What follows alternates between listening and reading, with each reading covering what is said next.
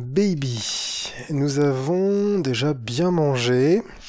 Ça va. Fromage, saucisson, jusqu'ici tout va bien. Nous avons cool. déjà bien bu. Mais euh, je te propose, avant de commencer le podcast, d'ouvrir une deuxième bouteille. Ah, t'es comme ça, toi Oui, comme ça, on est prêt à euh, démarrer tranquillement. On pourra lancer le générique euh, dès que j'aurai réussi à percer les secrets de cette bouteille. Attention, ça va aller très très vite. Sur le mec. Hop, Vas-y. et Ça va pas super vite. Allez, tu vas y arriver. allez. Applique une force ascendante. Oh, Yeah. il était beau celui-là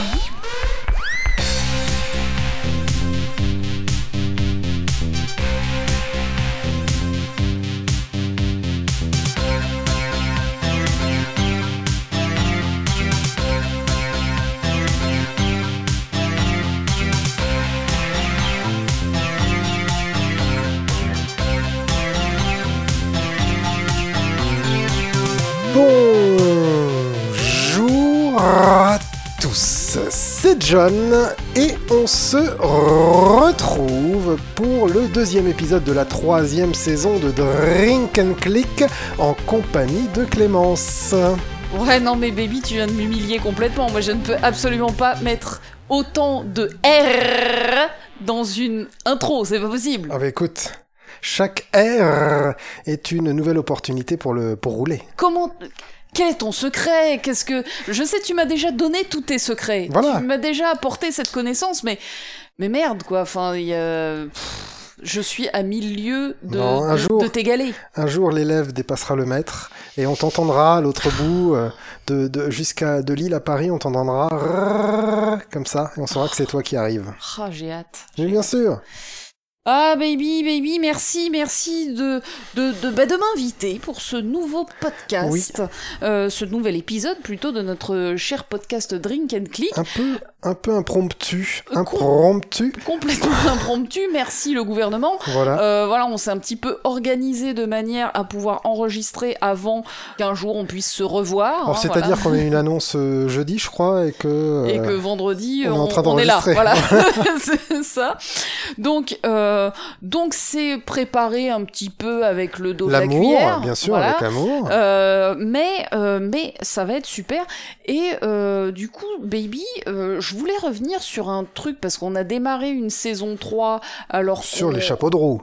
oui alors sur Les les, chapeaux de roue. chapeaux de roue mais Tu vois Non, tu- je- oui voilà toi tu sais le faire moi je ne sais pas faire le Ah, le- c'est mon petit côté le- pigeon, évidemment. Ça, Exactement. Et, euh, et je ne te l'envie pas. Mais du coup, on a démarré une saison 3. On avait une petite surprise pour nos gens. C'était un générique qu'on a euh, choisi après. hein. Donc Voilà. C'est pour ça que c'était surprise. C'est parce que c'est pour nous aussi. hein, voilà. c'est- Exactement. Et, et On on, l'a remercie. On l'a monté après. Et donc voilà, je voulais euh, faire un gros bisou. Gros Et- bisous et je à te laisse le faire. Alexandre Parent, qui est un ami à moi, compositeur, et qui a eu la gentillesse euh, de nous laisser les droits de cette chanson. Tout à Donc, fait. euh, vous retrouverez encore. euh, qui s'appelle Heure détente, si je ne m'abuse, euh, et qu'on avait kiffé tous les deux, que tu, que tu avais kiffé et que tu m'as fait écouter et que j'ai dit ah ouais, c'est vrai que ça nous ressemble, c'est vrai que passer, alors nous c'est pas une heure détente, hein, en général c'est deux ou trois, voilà. oui, mais chaque heure est détente en tout cas. Mais voilà, et du coup ça peut être détente x 2, voire détente x 3. Et Double ça. détente. Oh la Bien classe sûr. Et donc, et donc voilà, donc c'est Mogi. Je- Est-ce que tu as envie de parler un petit peu de ton histoire euh, Mogi, Mogi c'est le monsieur, le monsieur qui, à l'époque du temps jadis de Dailymotion, Ouf. quand il y avait encore des vidéastes euh, et des français, dinosaures. Eh bien sûr, Euh, mais je te parle de, de l'époque d'un temps de, que les moins de 20 ans peuvent pas connaître, quoi. Où les gens commençaient, ils ont commencé sur jeuxvideo.fr, les gens, puis sont allés sur Mhm. Dailymotion et ils ont fini sur YouTube. On était là. Euh, je vais pas revenir jusqu'à Marcus, mais en fait, juste après Marcus, c'est jeuxvideo.fr, quoi. Et il y a eu Mog avec le Mogi Aspi Show, Mhm. cette bonne vieille émission où les mecs... Que euh, tu aimais beaucoup. que j'aimais beaucoup évidemment. Et euh, ce qui s'est passé, c'est que euh, des années plus tard, je- ils faisaient des vidéos où on voyait leur tête. Et j'ai déménagé à Lille Et un jour, je les ai croisés dans la rue. J'étais avec toi, baby. Et donc On a croisé Mogi, il était à Jouet Club. Oui, un ou truc comme ça. un Toys truc- R Us, voilà, un truc de jouet, un quoi. truc de jouet. Et euh, j'étais avec toi. Et je t'ai dit, mais va lui parler, baby. Et moi, j'ai fait, euh. bah non, on va pas déranger les gens parce qu'il Oh, c'est une était... célébrité Non, non, non, non, c'est qu'il était, c'est qu'il était avec sa famille. en Voilà, fait. c'est ça. Et que Ouais, tu vas ouais, pas déranger un mec qui achète des jouets pour son gosse. Son- pour tout, son gamin, oui, voilà. Donc ça, ça se fait, ça, se- je trouve que ça se fait pas. Mais du coup, je lui ai parlé sur internet et je lui ai dit, hey, mais je t'ai vu et je- je- je- j'ai trop aimé le Mogas Pichot. Puis on est devenus potes comme ça à Lille, en fait, hein, tout simplement, des hommes simples qui se rencontrent et, euh, et c'est tout. Bah ouais. Bah, c'était rigolo parce que voilà, je me rappelle de ce, de ce jour où on a croisé. euh, Et je les ai croisés deux fois. Une autre fois, je les avais croisés encore dans la rue. Et, euh, et du coup, voilà, donc euh, on se voit quand on peut se voir. Et, Je te et je sers, sais mais- qu'il est euh, compositeur, j'avais acheté ses albums sur Bandcamp. Et donc, je vous invite à aller voir son site tout moderne dans, les, euh, dans la description sur Oui, YouTube et de le, le euh, euh, le- le Podcastix. lien, voilà. Voilà, dans la Mm. description du podcast et dans la description de la vidéo podcast, on aura le lien vers, euh, vers son site de musique. N'hésitez pas à aller euh, écouter tout ça. Voilà. En tout cas, je suis très contente de tous les commentaires très positifs qu'on Oui, a eu a sur, euh, sur ce générique. Nous, on était très contents. Ça faisait très longtemps hein, qu'on voulait avoir un, un, un générique, tout simplement. Voilà, un habillage euh, sonore, un habillage musical à notre euh, podcast. Euh, ça a pris beaucoup de temps, mais parce qu'on voulait vraiment un truc qui nous ressemble, qui soit à la fois simple et fun. Oui. Et je pense que c'est ce qu'on a trouvé en fait avec cette, cette chanson. Et je suis d'autant plus contente que ce soit un pote à toi qui l'ait composé, qui est, qui est vraiment un, un mec sympa et, et humble. Oui, oui. Et, et passionné de jeux vidéo aussi, évidemment. C'est une encyclopédie. euh, Ouais. C'est-à-dire que euh, je crois que ces podcasts ont disparu, mais j'avais fait les podcasts, je les ai commencés avec lui et euh, Madame Mogg Ah, c'est aussi un, un couple. euh, devant les caméras, je ne sais quoi. Voilà, c'est ça. Donc il a une chaîne aussi qui s'appelle Croc Critique, où il fait des critiques de jeux vidéo, quelques-unes. Euh, c'est plus son cœur d'activité, mais il en a fait qui sont sympas. Du coup, euh, très bon montage et tout ça, ce que je ferais pas, tu vois, des montages. Mais, euh, mais voilà, il a, il a un bon propos. Du coup, euh, du coup, voilà. C'est, euh, c'est, un bon petit big up qu'on voulait faire. Ouais, c'est clair. Et puis euh, voilà, enfin, surtout. et le que- remercier parce que ça a été très cool euh, de bosser avec, quoi. C'est ça, Sur- surtout que apparemment vous, vous, vous aussi vous avez aimé ce générique et donc on en est euh, très très très content. Baby, Oui. T'as joué à quelque chose euh, ces derniers Je temps joue à des trucs, je, je papillonne, j'ai pas trop le temps en ce moment de jouer, j'ai commencé Grandia. Voilà, j'en suis au début, mais j'ai commencé. Quand je me pose sur un jeu vidéo qui n'est pas enregistré, c'est Grandia, ce qui arrive une, heure par semaine, attention. Ouais. Mais euh, voilà, je commence à me rendre compte que oui, euh, il faudrait que je, que je consacre un peu plus de temps aux jeux vidéo, mais je le trouve pas. Du coup, euh, du coup voilà, je reste sur mes les jeux sur ma chaîne, Jusqu'à maintenant tu kiffes euh carrément, carrément. Yeah. Non mais ça Euh, j'en étais sûr. Voilà, il y a quelques défauts qui qui datent de son âge, quoi. Mhm. Mais mais sinon, ouais, il est très très cool, quoi. Je l'ai par contre un peu modifié. Ah ouais. Ouais. Oh pardon, j'ai tapé Ouais, dans le micro. Petit coup dans le micro, c'est pas grave. Euh, en fait, il était complètement dépixelisé avec une IA et un filtre. ouais, ouais. J'ai enlevé le filtre sur la plupart des, des assets. D'accord. Et du coup, ça fait un peu plus pixelisé qu'avant. Voilà. Ok, ça m'avait pas hyper choqué, Je mais tu me montreras. Ouais, euh, carrément, tu parce qu'en fait, si tu veux, il y a le côté euh, dans l'émulation, souvent, t'as le pixel art parfait, c'est-à-dire que t'as les carrés. Mhm. et ils sont au moins ils sont pixelisés, mais ils sont là, quoi. Je veux dire, c'est il y a une perfection dans le pixel art. Euh, on pourrait dire que sur les vieux écrans, ça faisait une bouillie et que euh, Mhm. on met des filtres pour re- retrouver cette bouillie. Mais j'aime bien le pixel art tel quel. Oui, bien sûr. Du coup, j'ai enlevé les filtres du jeu. Pour ça, il faut supprimer des fichiers carrément. Bah d'ailleurs, euh, un de mes potes avait commenté no- notre épisode où j'avais parlé de Grandia en disant que il était dégueulasse avec les filtres et qu'il Voilà. fallait les retirer. Donc c'est ce que tu as fait. Alors, j'ai re- j'ai j'ai carrément aussi refait la vidéo d'intro. Et voilà, parce que j'ai repris, parce qu'elle était aussi. euh, Oui, oui, ah ouais, sur les vidéos, ça se voit beaucoup. hein. Voilà, et donc la vidéo d'intro qui était très touchée par ça, Mm. j'ai euh, réenregistré celle de la PlayStation pour le mettre à la place dans les fichiers du jeu. Et là, Ah je me suis carrément. dit, ok, je me détends et je vais commencer ce jeu. j'ai fait euh, peut-être, allez, j'ai plus modé ce jeu que joué à ce jeu pour l'instant, tu vois. Mais je m'éclate, euh, c'est ouais, ça a l'air très bon quoi. Les... je- J'en suis vraiment qu'au début, donc c'est le début d'une aventure, mais euh, d'une aventure de JRPG, donc voilà.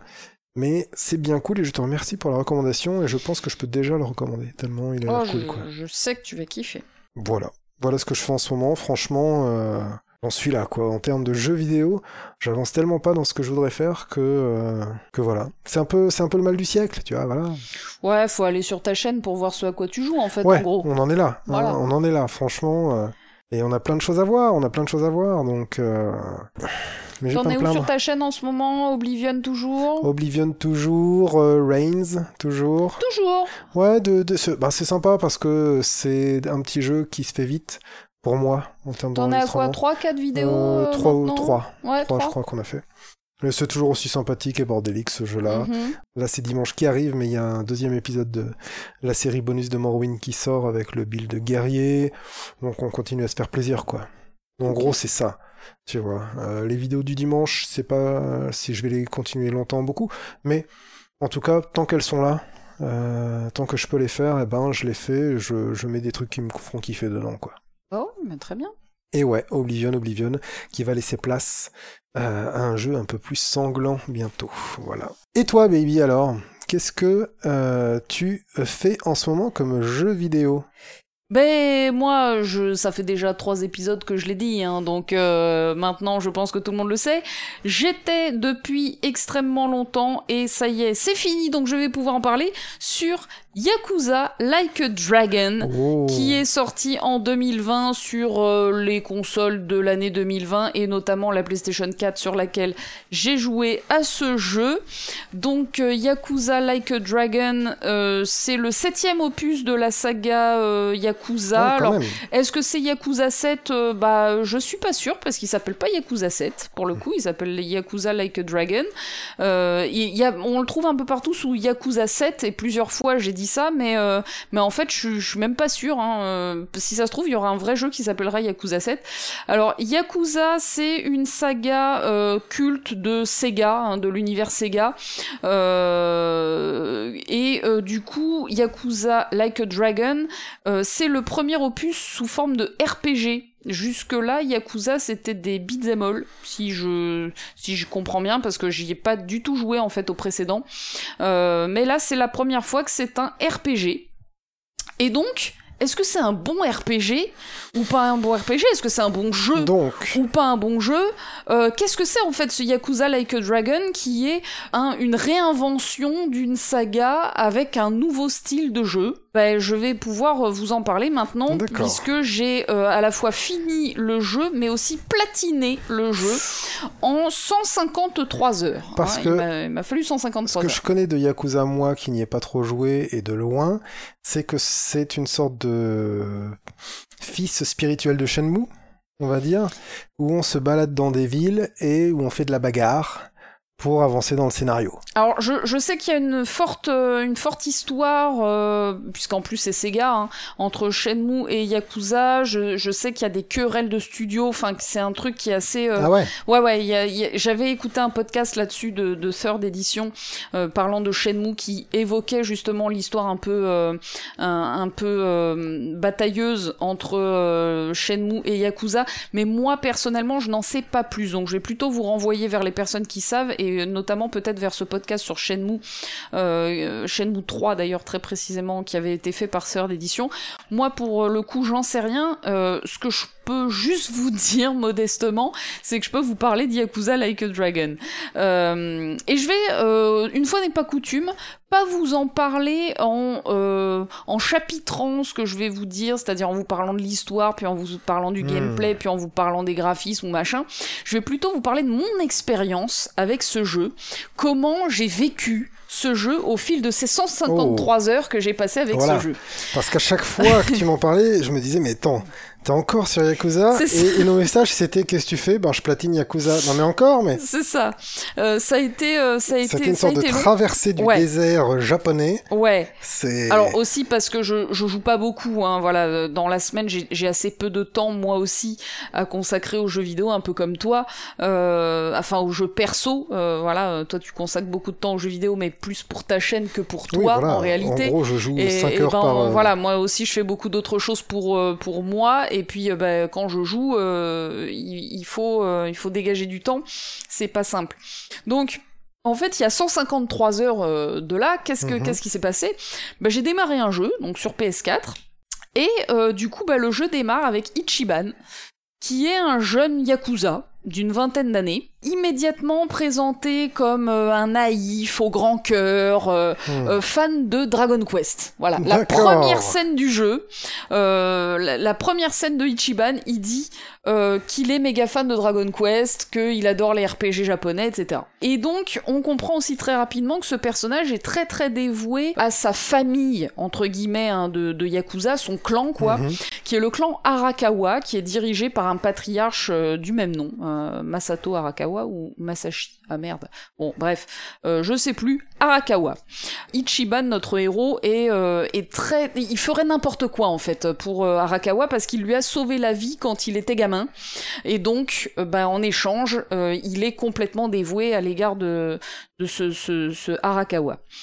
Et, un jour, Arakawa dit à Ichiban, bah écoute, je vais te donner l'occasion de, de, payer ta dette en quelque sorte envers moi. Mon lieutenant vient de commettre un crime et je ne peux pas me permettre de le perdre. Je voudrais que tu endosses la responsabilité de ce crime et que tu purges la peine de prison euh, à sa place. Et alors, à ce moment-là, on pourrait se dire, mais il va, il va se réveiller, il va jamais accepter euh, une telle injustice. ouais, mais non. Eh ben pas du tout, parce qu'il est tellement dévoué que euh, Ichiban, euh, il en chiale d'émotion, tellement que pour lui c'est une marque de confiance. Oui, voilà. Et C'est un donc, honneur. Voilà, c'est ça. Et donc, il, c'est avec honneur qu'il va euh, se, euh, euh, se s'accuser en fait de ce Se crime. sacrifier. Voilà, c'est ça complètement. Euh, parce qu'en plus, il est, euh, comment dire, il est, euh, il est banni de son clan et tout. Hein. C'est-à-dire que Ah oui. en plus qu'il purge une. C'est aux yeux de son clan aussi. Voilà, et Ah. oui, parce que pour apaiser les tensions, parce que c'est une histoire de, de tension entre clans de Yakuza, il, il est, il est banni du clan et tout. Et donc il prend, il prend 15 ans, qui vont se 15 ans. transformer même en 18 ans, parce que, euh, bon, il se bastonne un peu avec des de gars en, en prison. Voilà. Et donc, il va purger ses 18 ans en prison. Et donc, il sort bah, 18 ans plus tard, donc il y a 40 balais, quoi, hein, en gros. Ouais, voilà. Et euh, quand il sort, bah, il s'attend à ce que, à l'extérieur de la prison, il y ait tout le clan Arakawa qui l'accueille. Euh, Ouais, youpi, ça y est, t'es sorti, on va pouvoir reprendre notre vie, tu vas revenir avec nous et tous les copains.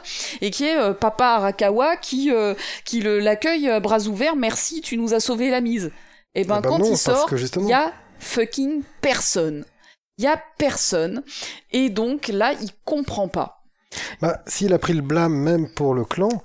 C'est un peu ça, mais, mais bon, lui, il se disait, merde, il y a 18 ans qui sont passés, quoi, tu vois. Mais. Et, euh, et donc, 18 ans, il sort, il y a personne. Et donc là, il a les boules de ouf. Et euh, donc, il se met en quête de retrouver Arakawa pour euh, lui dire euh, Merde, mec, euh, t'étais où à ma sortie de prison, quoi? Qu'est-ce qu'on fait? Tu sais, euh, moi j'ai pas de vie en dehors du clan, tu vois, puisque je suis allé en tôle quand j'étais gamin, et maintenant je sors, je suis un adulte, mais j'ai pas de vie en fait. Ouais, voilà. Et, euh, et donc il finit par retrouver Arakawa, euh, Qui a vieilli aussi. qui a vieilli aussi, tout le monde a vieilli, et sauf que au lieu que ce soit la teuf, et ben Arakawa il lui pointe un flingue dessus et il lui tire dessus en plein cœur, D'accord. et donc pouf, le choc. Oui, ça fait. Oui, c'est pas grave, quoi. Ça fait bobo.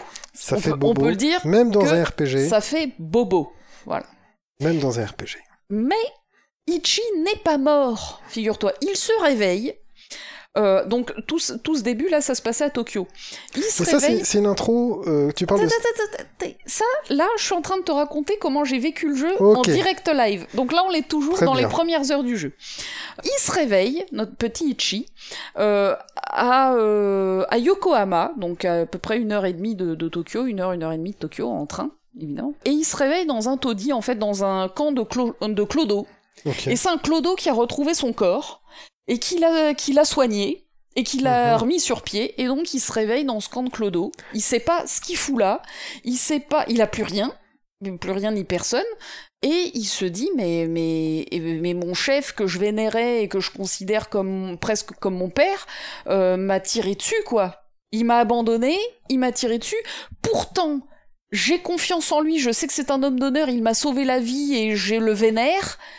Donc, What the fuck? Il veut tirer ça au clair plutôt que de se Qu'est-ce venger. qui s'est passé? Mhm. Qu'est-ce qui explique ce comportement? Je sais qu'il y a un problème, je ne euh, veux pas y croire, je veux pas croire que c'est un bâtard, c'est impossible. Toutes les apparences me disent que oui, mais je ne veux pas y croire, donc je vais chercher à comprendre. Et donc, il va devenir pote avec le clodo qui l'a remonté sur pied, Ouais. avec d'autres mecs, avec un vieux euh, détective qui a, qui a été licencié, avec euh, d'autres gens.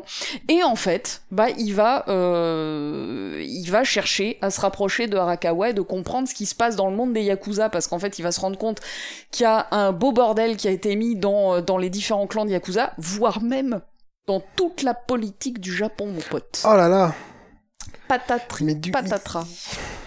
Et donc, ça, tu crois que je viens de te pitcher le jeu, là? Oui. eh ben pas du tout. En fait, je viens juste de te raconter les scènes cinématiques du début du jeu qui s'enchaînent pendant, je pense, à peu près 6 heures sans que tu n'aies besoin de toucher la manette.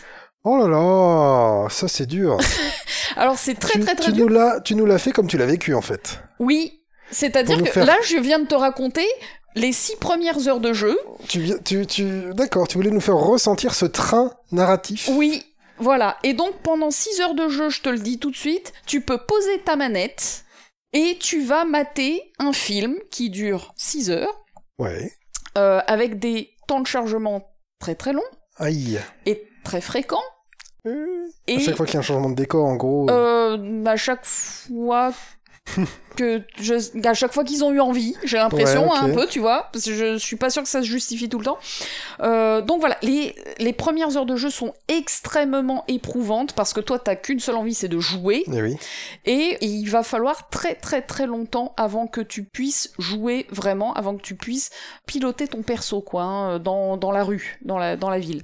Donc voilà, un début, j'ai failli dropper. Hein. Mais t'as même pas je vais- de, t'as même pas de tutoriel dans la prison pour apprendre à le bouger. Non, que dalle. J'ai failli dropper, vraiment. Euh, si je n'ai pas droppé, euh, c'est parce que bah, t'es au Japon, quoi. C'est un putain de voyage au Japon. Tu es vraiment dans les rues japonaises au début quand t'es à Tokyo. Euh, tu te crois vraiment au quartier, euh, euh, dans les quartiers chauds de, de, de Mhm. Tokyo. Donc le, le quartier chaud de Tokyo le plus connu, il s'appelle Kabukicho. C'est le quartier des yakuza euh, très très connu qui se trouve à Shinjuku. donc vraiment dans le cœur de Tokyo. Enfin c'est généralement la première étape quand tu vas euh, au Japon, c'est d'aller à. Shinjuku et précisément au quartier Kabukicho qui est le quartier des yakuza. Donc le quartier des bars à hôtesses, le quartier des salles de jeu. Euh, Enfin vraiment c'est ils ont pignon sur rue. Hein. Les yakuza tu les vois dans la rue. Il y a pas de problème. Et en tant Voilà. que touriste, euh, c'est euh, Alors tu, si tu les prends en photo, ils font, ils te, ils sont pas contents. Mais si tu, si tu, tu peux très bien aller te balader dans ces rues. De toute façon, c'est les rues les plus touristiques. Hein, Ouais. Donc euh, voilà. Euh, mais tu les vois. Hein, voilà, ils sont. Tu vois des carrefours. Il y a, il y a quatre mecs qui le carrefour. Oui. Il y en a un à chaque, euh, tu, tu vois, à chaque bout de rue. Tu vois très très bien. On reconnaît très bien les yakuza au Japon. Il y a pas de problème. Ils sont dans la rue. Ils sont euh, au su et au vu de tout le monde. Il y a Très pas de bien. problème. Donc là, tu te retrouves exactement fait dans un jeu qui te, qui te montre ça. À notre époque Euh, actuelle. À notre époque actuelle, on se passe vraiment dans, dans, dans le, je crois que ça se passe en 2020. Donc euh, vraiment, tu es dans les vraies rues du vrai Japon. Alors c'est pas tout à fait les vraies rues, c'est des quartiers inventés, mais qui se- ressemblent exactement à ce qu'on voit au Japon. Les mêmes combini, donc les petites supérettes en fait qui est un peu partout, les pharmacies qui sont très caractéristiques au Japon. Hein. Tu- la, la pharmacie japonaise c'est un truc très particulier. Bon ben là t'as les mêmes pharmacies, t'as les mêmes restaurants, à la fois les boui-boui, les chaînes de burgers entre guillemets. euh, Enfin voilà, tout, tu te retrouves les parcs, les rues, l'architecture très particulière japonaise qui qui, qui est moche, hein, mais qui c'est elle est comme ça parce que euh, les normes antisismiques en fait. Hein, donc Ah les, oui. les bâtiments ils sont pas beaux, mais ils, ils sont- Il résiste. ils résistent au, au pire euh, tremblement de terre du monde euh, sur des zones urbaines. Euh, donc voilà, en fait, t'es dans un euh, t'es dans un monde urbain contemporain, réaliste, très bien modélisé, très beau, Ouais. euh, avec des persos aussi très très bien modélisés, très très beaux. Des rues denses. Euh, Les, voilà, il y a du, il y a ouais, il y a du monde qui passe. mais c'est euh, que voilà. piéton. Euh, y a non, il y a des, il y a des voitures aussi. Et tu peux en prendre une Tu, tu peux, Genre euh, tu peux prendre des taxis. Tu peux, non. Ah, mais tu peux pas. euh, non, non, tu peux pas, tu peux pas conduire une bagnole, tu peux prendre des taxis. Ok. Euh, sinon, ouais, tout se passe en courant, effectivement.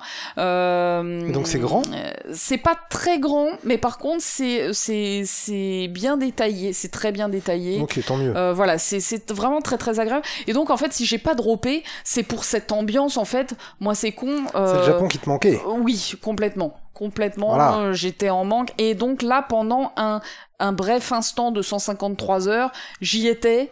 Et en plein Covid, j'ai eu envie de te dire que j'en ai profité de ces 153 heures. J'ai j'ai kiffé autant que j'ai pu.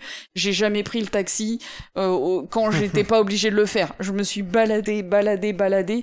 J'ai profité. Le problème, c'est que les scènes cinématiques sont extrêmement longues et que on peut dropper. Alors si ce n'est qu'elles sont elles sont plutôt bien réalisées, il y a une belle ambiance, il y a des beaux dialogues, etc. Mais quand même, euh, pff, euh, putain, c'est long, quoi. Et donc, tu passes toutes ces heures de dialogue, au bout d'un moment, euh, t'as envie de jouer quand même, tu vois Et oui. au bout d'un moment quand même. Et ben heureusement, au bout d'un moment tu joues. Et donc le jeu, qu'est-ce que c'est? Le gameplay, qu'est-ce que c'est? Bah c'est un RPG à l'ancienne. C'est-à-dire qu'on est dans du tour par Voilà, tour. c'est ça, c'est ça ma question. Est-ce que c'est du tour par tour ou est-ce que c'est de l'action RPG C'est le tour par tour, quasiment le plus traditionnel qu'on puisse trouver. Pour moi, qu'est-ce que j'appelle le tour par tour euh, traditionnel? Mhm. Euh, pour moi, c'est le tour par tour dans euh, au euh, à la Dragon Quest, mais à la Dragon Quest à l'ancienne. C'est-à-dire, en gros, en début de tour, tu lances les actions de tes quatre personnages et après tu regardes le tour se dérouler. Ça, c'est les vieux Dragon Quest si vous y avez déjà joué. Là, on n'est pas là. On est dans le tour par tour juste après, c'est-à-dire quand c'est à ton perso de jouer, tu lances ses actions et après tu le vois jouer. Oui. Puis c'est au suivant de jouer, il lance ses actions, tu regardes son tour, etc., etc. C'est juste le niveau après qui est qu'en gros, coup, tu lances les actions, puis tu vois un mec jouer, puis tu lances les actions, puis tu vois un mec jouer, puis tu lances les actions, à puis tu vois un l'ancienne, mec à jouer. l'ancienne du tour par tour. On quoi. est dans le vraiment dans le très très très à l'ancienne. Il y a euh, et donc euh, en gros ton perso il va jouer quand c'est son tour euh, euh, avec ses- sa compétence d'agilité quoi. hein, voilà. Alors Donc, tour par tour. Sa carac d'a- d'agilité. Du coup, il y a une sorte d'active time battle. Ah non zéro. Non, Zéro, non, non, c'est à toi, c'est à moi, c'est à toi, c'est à moi. Je te parle de tour par tour. Du coup, en fait, te- te- tu te balades dans la map avec tes copains, t'as as, une équipe, hein, puisque tu, tu, te fais des, tu te fais des potes. Euh, tu te balades dans la map pour aller Ah d'un oui, lieu à l'autre. carrément une équipe, ok. Et, ouais. euh, et en fait, dans la map, tu vas croiser des groupes de mobs. Alors, et, ah, et, et c'est là que c'est génial. Le top dans ce jeu, c'est les mobs en fait. Alors, évidemment, tu vas avoir des yakuza, mais tu vas aussi avoir mais plein de trucs. Tu vas avoir des euh, des coiffeurs, des euh, des mecs qui font de la gonflette, des médecins, des exhibitionnistes qui euh, qui ouvrent leur impair, tu vois. Tu vas avoir, tu vas avoir euh, des bikers, des joueurs de baseball, des, tu vas avoir des mobs de, de, de plein de catégories différentes. Et donc, tu vas croiser ces mecs-là, ça va déclencher un combat en tour par tour. Et donc, dans ces combats en tour par tour, comment ça fonctionne? Bah déjà, tes persos, ils ont un job. Oui, ok. Il y a un système de job. Et les jobs, ça va, ça a quoi comme conséquence? Ça leur donne accès à une arme, un type d'arme, Mhm. euh, et ça leur donne aussi des compétences particulières. Par exemple, euh, Namba, qui est un de tes premiers potes dans l'aventure, qui est le clodo qui t'a euh, retapé, Ok. ben lui son job c'est clochard. Et euh, son arme, c'est un vieux parapluie dégueulasse dont il se sert pour donner des, des coups de, Ouais, des coups de canne, évidemment. voilà.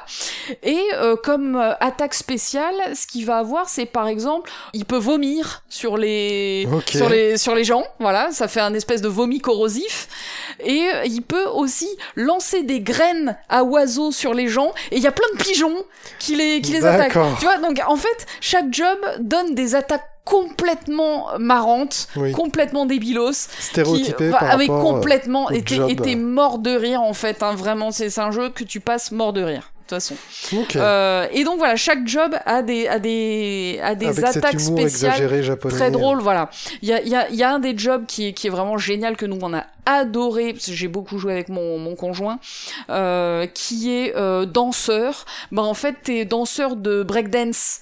Et donc, euh, oui, ça influe aussi sur la tenue que porte ton personnage, donc c'est aussi très très drôle Ah, de, mettre les persos dans des tenues complètement débiles. Quand ton perso il est danseur, en fait, il fait des, des figures de breakdance et euh, il tape, il tape les mecs, tu vois. Et cette, euh, cette, ce job est très très puissant. On l'a beaucoup, euh, beaucoup aimé, beaucoup joué tout, tout au long de la partie en fait.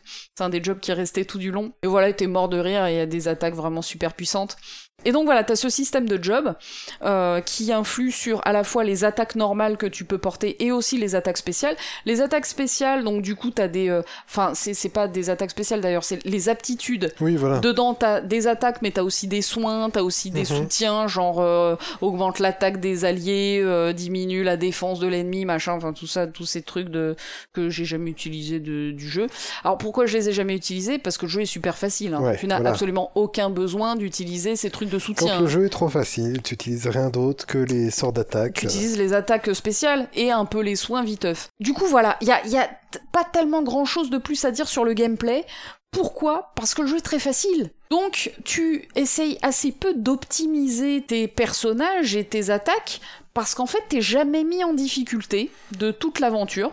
Donc, en gros, tu vas à Pôle emploi pour changer de job parce qu'en Ah fait, ouais, voilà, ça, ça se passe euh, à Hero Walk, qui est le pôle emploi euh, euh, du, du, du jeu. Tu vas là-bas, tu, tu choisis le job que tu veux pour tes persos, et ensuite tu vas, euh, tu vas combattre des mecs. Et en fait, ça ne se passe jamais mal, hein, euh, très sincèrement. Tu, tu fais pas de, de game Mais over. T'as pas vraiment de, challenge intellectuel de te dire il faut que je fasse mon perso comme ça, il faut que je le construise de telle façon, il faut que. Tu, tu en as, mais ça arrive très très tardivement, et je vais en parler. Euh, en tout cas, l'aventure, il y a zéro difficulté. Euh, mener, mener la quête principale, il y a, y a zéro difficulté.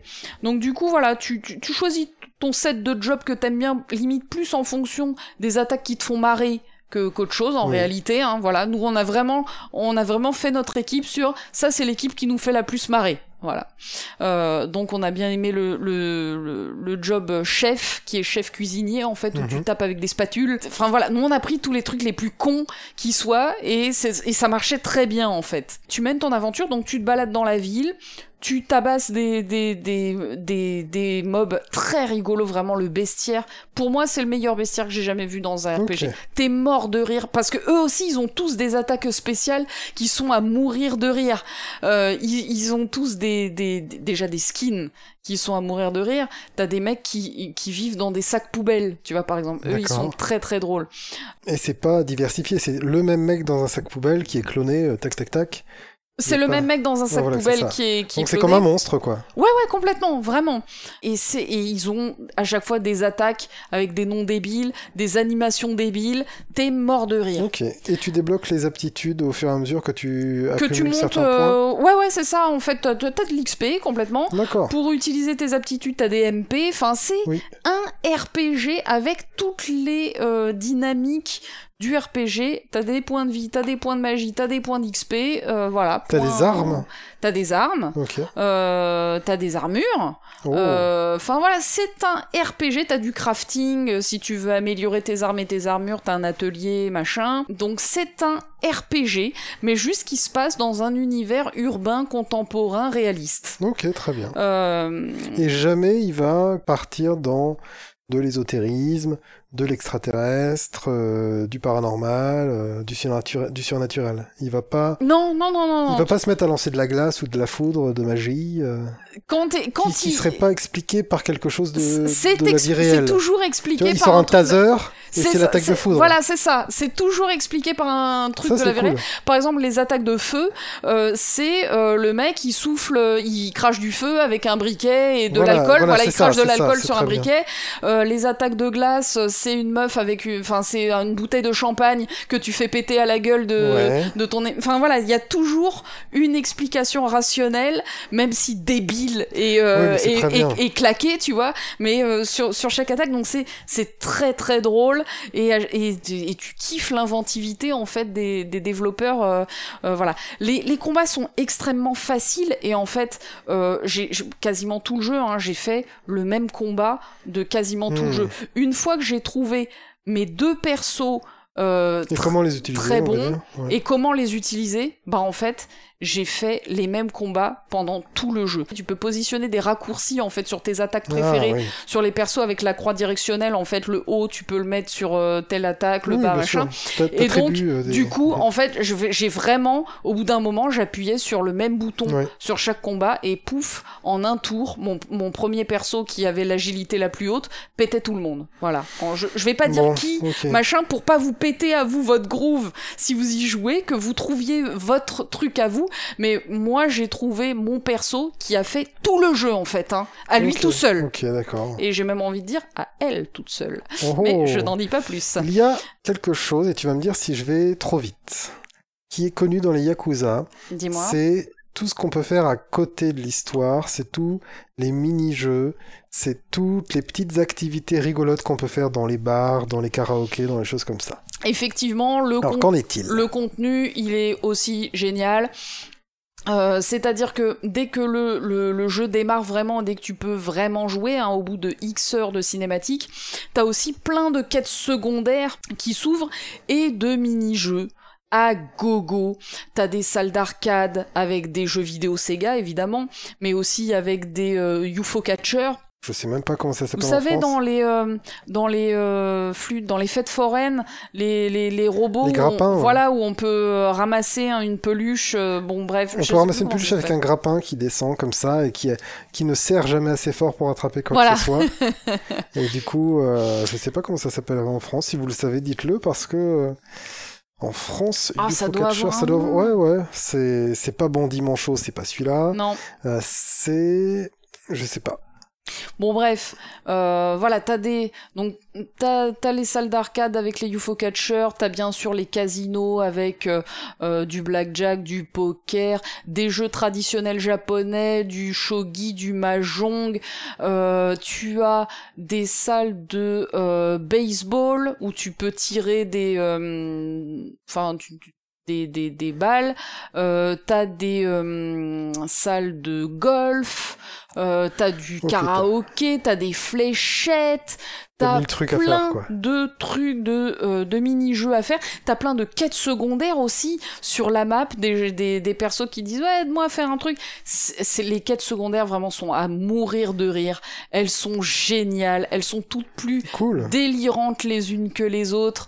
Vraiment, elles sont géniales. Il faut Très toutes bien. les faire. Il Très faut bien. toutes les faire. Elles sont toutes géniales. C'est un côté Euh, loufoque qu'on pourrait retrouver. Ah oui, euh, complètement. Non mais pff, laisse tomber. Moi, je me suis jamais autant marré. Par très rapport au qu'on peut trouver dans un GTA ou un Red Dead.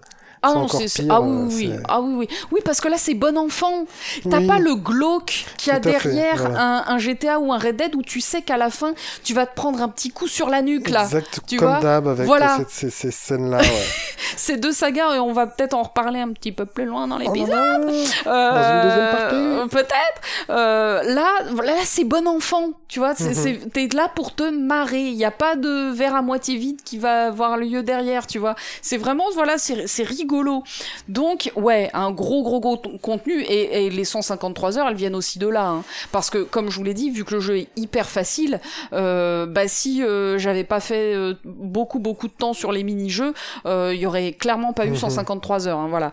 Il y a aussi un mini-jeu de gestion qui a été intégré au jeu de gestion d'entreprise.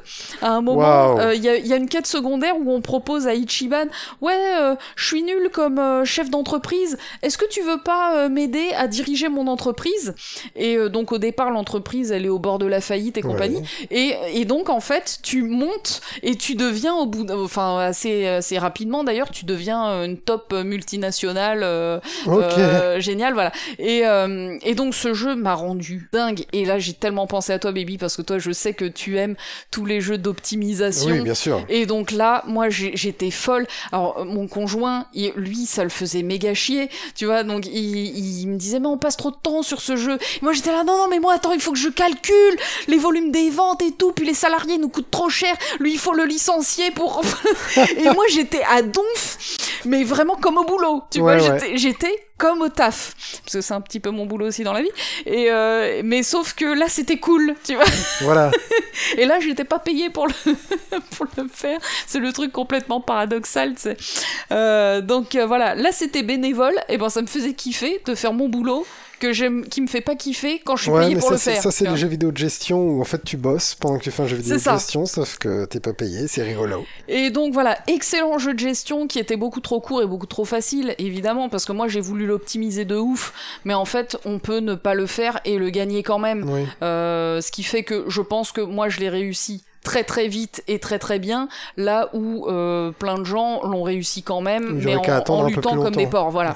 Euh, alors surtout qu'en plus il n'y a pas de tuto, donc c'est très compliqué au début d'y comprendre quoi que ce soit. C'est vraiment très mal Oh, branlé ce, ce jeu de gestion, mais euh, mais bon, moi j'ai tout déchiré. Si vous avez besoin de conseils, n'hésitez pas.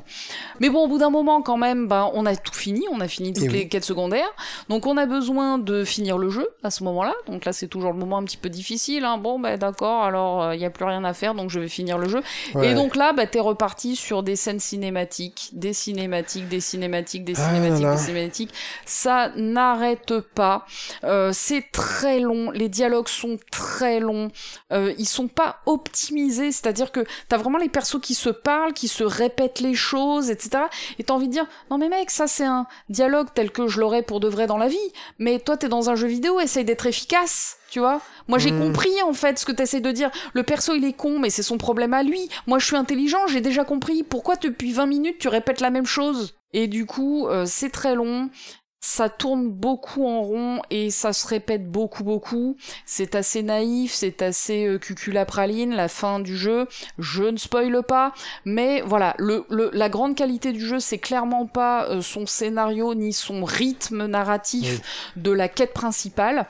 Par contre, euh, C'est ouais, ni le a- début ni la fin, c'est toute l'aventure au milieu. Ouais, voilà. Et là, en fait, c'est le, c'est le côté complètement débilos du jeu, hein, globalement. Et donc, j'ai fini le jeu. Et je finis le jeu et je vois qu'il me reste que deux trophées pour avoir le platine. Je me dis, bah, lolilol, c'est parti mon kiki. Et je vois aussi que c'est deux trophées qui se font en post-game. hein. Oui, parce que je- tout ce qui se faisait en, en game, j'ai, j'ai- je l'ai tout fait avant de finir le jeu. J'avais bien vu que les deux derniers qui me restaient, c'était, c'était du post-game. Je me dis, ok, tranquillou. Je vais faire le premier, c'était une tour à faire où, Ah ouais, euh, voilà, où tu pètes des mobs, machin, j'arrive en haut, Classique mais euh, doigt dans le pif, quoi, tu vois. Vraiment, je fais le premier des deux trophées sans aucune difficulté. Ouais, toujours avec ses combats faciles, donc Voilà. tu montes, tu montes, tu montes, quoi. Donc je me dis, euh, bah ok, euh, le dernier ça va être easy. Et en fait le dernier c'était de refaire la même tour, sauf Mhm. que là les mobs ils sont niveau max et ils sont monstrueusement forts. Ah Et donc je reviens pour faire le dernier trophée en mode dur et là je me fais éclatos en un tour. Oh, c'est bien ça Mes quatre persos, je me les fais éclatos le premier tour, et donc là, je me dis, euh, ok, c'est chaud. Et ben en fait, ce qu'il faut savoir, euh, deuxième gros défaut du jeu, c'est que pour avoir le tout dernier trophée, un seul, Ouais, un ouais. seul des trophées, euh, faut, faut farmer un peu comme un porc. Oui et non, parce que en fait, euh, je, je peux tout vous dire euh, dans les commentaires. Vous inquiétez pas, j'ai la technique. Et en fait, la difficulté du jeu est très très mal calibrée, c'est-à-dire que le jeu est infiniment trop facile. Et par contre, le dernier trophée est infiniment très difficile. Ouais, ils ont mis un dernier donjon, on pourrait Ouais. dire ultra difficile. Voilà, mais euh, du coup, le gap entre Alors les que le deux, jeu, t'as pas habitué à ça, quoi. voilà, le gap entre les deux est absurde. Mhm. Et absurde. Et donc, euh, du coup, ben, pour faire ce dernier trophée, il faut que tu mettes tous tes persos niveau quat- ne- 99, faut que tu fasses plusieurs Ah ouais. jobs niveau 99, euh, il faut que euh, tu ailles vraiment avec la bonne team. Moi, maintenant, j'ai tout. Si vous voulez, j'ai- toute la technique. Hein. Vraiment, il n'y a pas de problème, je peux vous la donner dans les commentaires. Euh, vraiment, ce serait dommage que vous ayez pas juste ce trophée-là, euh, parce que pour le coup, euh, ce qui est très positif dans ce jeu, c'est que pour le platiner, il n'y a pas besoin de solus. Ça, c'est bien. Mais ça t'a pris combien de temps- combien d'heures rien que celui-là? Le farm, euh, je l'ai très bien optimisé. derniers trucs-là. Et, et en fait, euh, moi, je l'ai construit moi-même, c'est-à-dire que si maintenant j'apprends à quelqu'un à le faire, il peut le faire en encore moins de temps que moi. Mhm. Je dirais que ça prend entre 12 et 15 heures en l'optimisant bien. Moi, ça a dû me prendre entre 15 et 20 heures, mais c'est parce que je l'ai, j'ai dû le construire moi-même. Euh, si maintenant je donne Non, mes astuces à quelqu'un, construire soi-même aussi. oui, oui, vois. voilà, mais je, je peux comprendre que quelqu'un me dise Oui. Clémence, tu peux me dire comment faire euh, rapidement, s'il te plaît, j'ai pas que ça à foutre. Euh, parce que moi, j'avais pas que ça à foutre non plus, tout ça pour vous dire, c'est un jeu euh, qui est très sympa et très fun. Moi, pour moi, la plus grande qualité de ce jeu, c'est que j'avais jamais vu un RPG dans un univers urbain contemporain. Oui. On a vu plein des trilliards de RPG euh, médiévaux, s'il vous plaît, arrêtez. Voilà, j'ai envie de dire. Beaucoup aussi de RPG SF, euh, futuriste, anticipation, Oui. machin. Mais moi, j'ai jamais vu de RPG dans un univers urbain, contemporain, réaliste, même si Et tout du long. les mobs ils sont rigolos et qui Mhm. ma- machin mais euh, voilà j'avais jamais vu ça donc j'ai pris un énorme plaisir à être dans un univers que je connais sais qui Tout qui, à fait. qui est mon qui est mon monde en fait mon époque tout simplement et, et je et j'en redemande hein, vraiment enfin faites des RPG en France d'aujourd'hui faites des RPG aux États-Unis Oui. Faites des- le monde en fait est génial, tu vois. Enfin, pourquoi est-ce qu'on aime autant voyager? C'est parce qu'on aime aller ailleurs? Mais en fait, le RPG peut faire ça. Il l'a prouvé avec Yakuza Like a Dragon. Euh, c'est aussi un jeu qui, qui- que moi, pour ma part, j'ai trouvé très très beau techniquement, graphiquement. Les persos sont super euh, expressifs. Euh, ce, que- ce que j'ai pas dit, c'est que s'ils sont aussi expressifs, c'est parce qu'il y en a un certain nombre qui euh, euh, ont été mo- modélisés à partir du, du doubleur, en fait, du doubleur japonais ou de la doubleuse. Mais du coup, ça leur donne des traits, euh, des, des, des traits très naturels et, et originaux aussi. C'est pas des persos designés donc lisses. Et, et en fait, on fait très bien la différence. Oui, parce que dans ce jeu, il y a des persos des précédents Yakuza qui, qui Ah. viennent. Mais il n'y a pas besoin de les connaître. Hein. Euh, Il y, a, y, a, il y a pas Mais du tout besoin de background. fait, Mais on les- lissés, euh, Voilà, on les reconnaît parce que leur design il est moins bien. Cara design de l'époque. voilà, exactement. Et on les reconnaît vraiment tout de suite. On se dit, oh mais t'es pauvret toi, dis donc euh, de visage, euh, t'as l'air dessiné. Et ben Donc voilà, ça se ça se voit Eh bien. ben, D'ailleurs, je disais techniquement c'est méga beau. L'OST aussi, hein, moi je l'ai trouvé génial. Alors c'est du dubstep, euh, mais ça, ça, ça se marie parfaitement Oui, bien voilà. avec l'univers de, de Yakuza. Euh, les skills euh, vraiment sont géniaux. Le, bestiaire très très drôle, c'est original. Il y a plein d'humour, on est mort de rire, euh, plein de contenu. euh, voilà, on est au Japon pour le prix d'un jeu. C'est quand même très cool. Les points négatifs, vous les aurez compris. Bah, il y a beaucoup trop. Les, les cinématiques sont beaucoup trop longues. Les dialogues sont beaucoup, beaucoup, beaucoup trop longs, trop lents. La difficulté est mal calibrée. Et j'ai envie de vous dire que le scénar, il est pas ouf parce que euh, bah il est un peu tiré par les cheveux, il est avec un héros qui est un peu euh, cuculapraline, un peu concon. Bah en fait c'est comme dans tous les RPG quoi, j'ai envie de dire. Le scénar, euh, ja- le RPG japonais, le, le scénar principal est jamais bien ouf. Le héros est toujours un peu concon. Donc finalement, euh, ouais, c'est c'est ouais, bien tu disais quoi. que c'était un Dragon Quest-like finalement, euh, que ça C'est veut. vraiment un Dragon Quest-like. C'est old school as Voilà, fuck. ça veut rentrer dans les codes du Voilà. RPG old school. Et ben ça, ça réussit au moins. Ouais, c'est un bon jeu, ce n'est pas un grand jeu. J'avais déjà dit ça il y a quelques mois à propos de Ghost of Tsushima.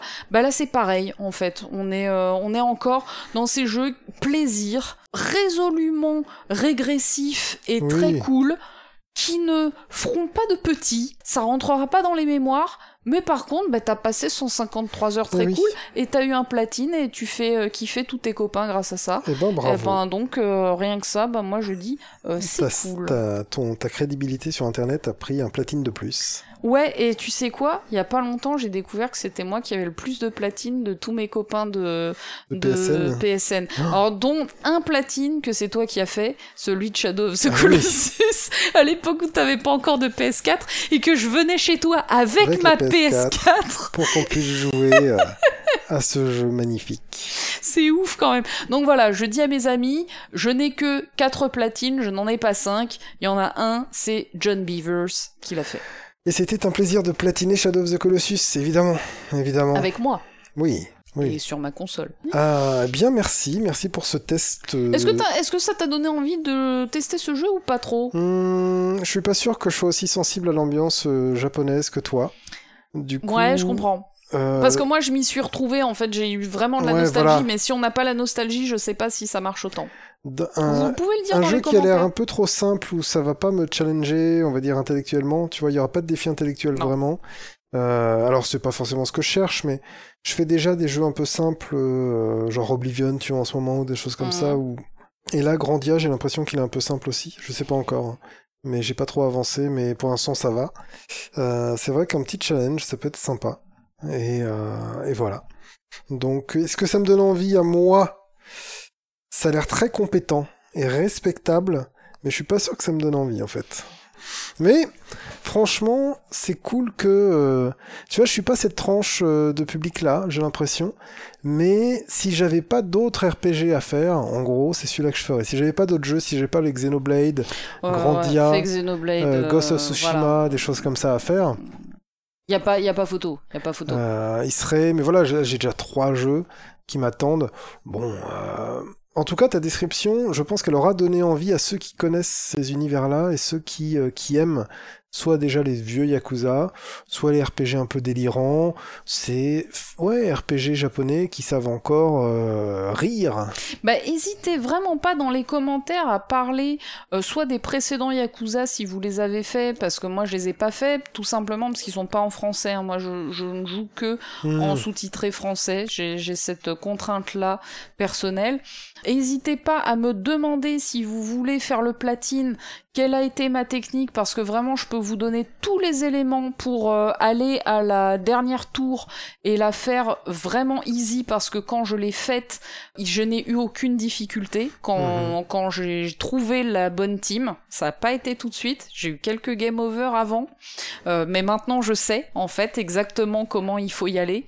Euh, donc je peux vous le dire. Et voilà n'hésitez pas à me poser toutes vos questions. Si vous, avez des questions sur le jeu vraiment le jeu pour le coup là je le connais sur le bout des doigts mais j'ai pas de mémoire. Donc ça va disparaître très très vite.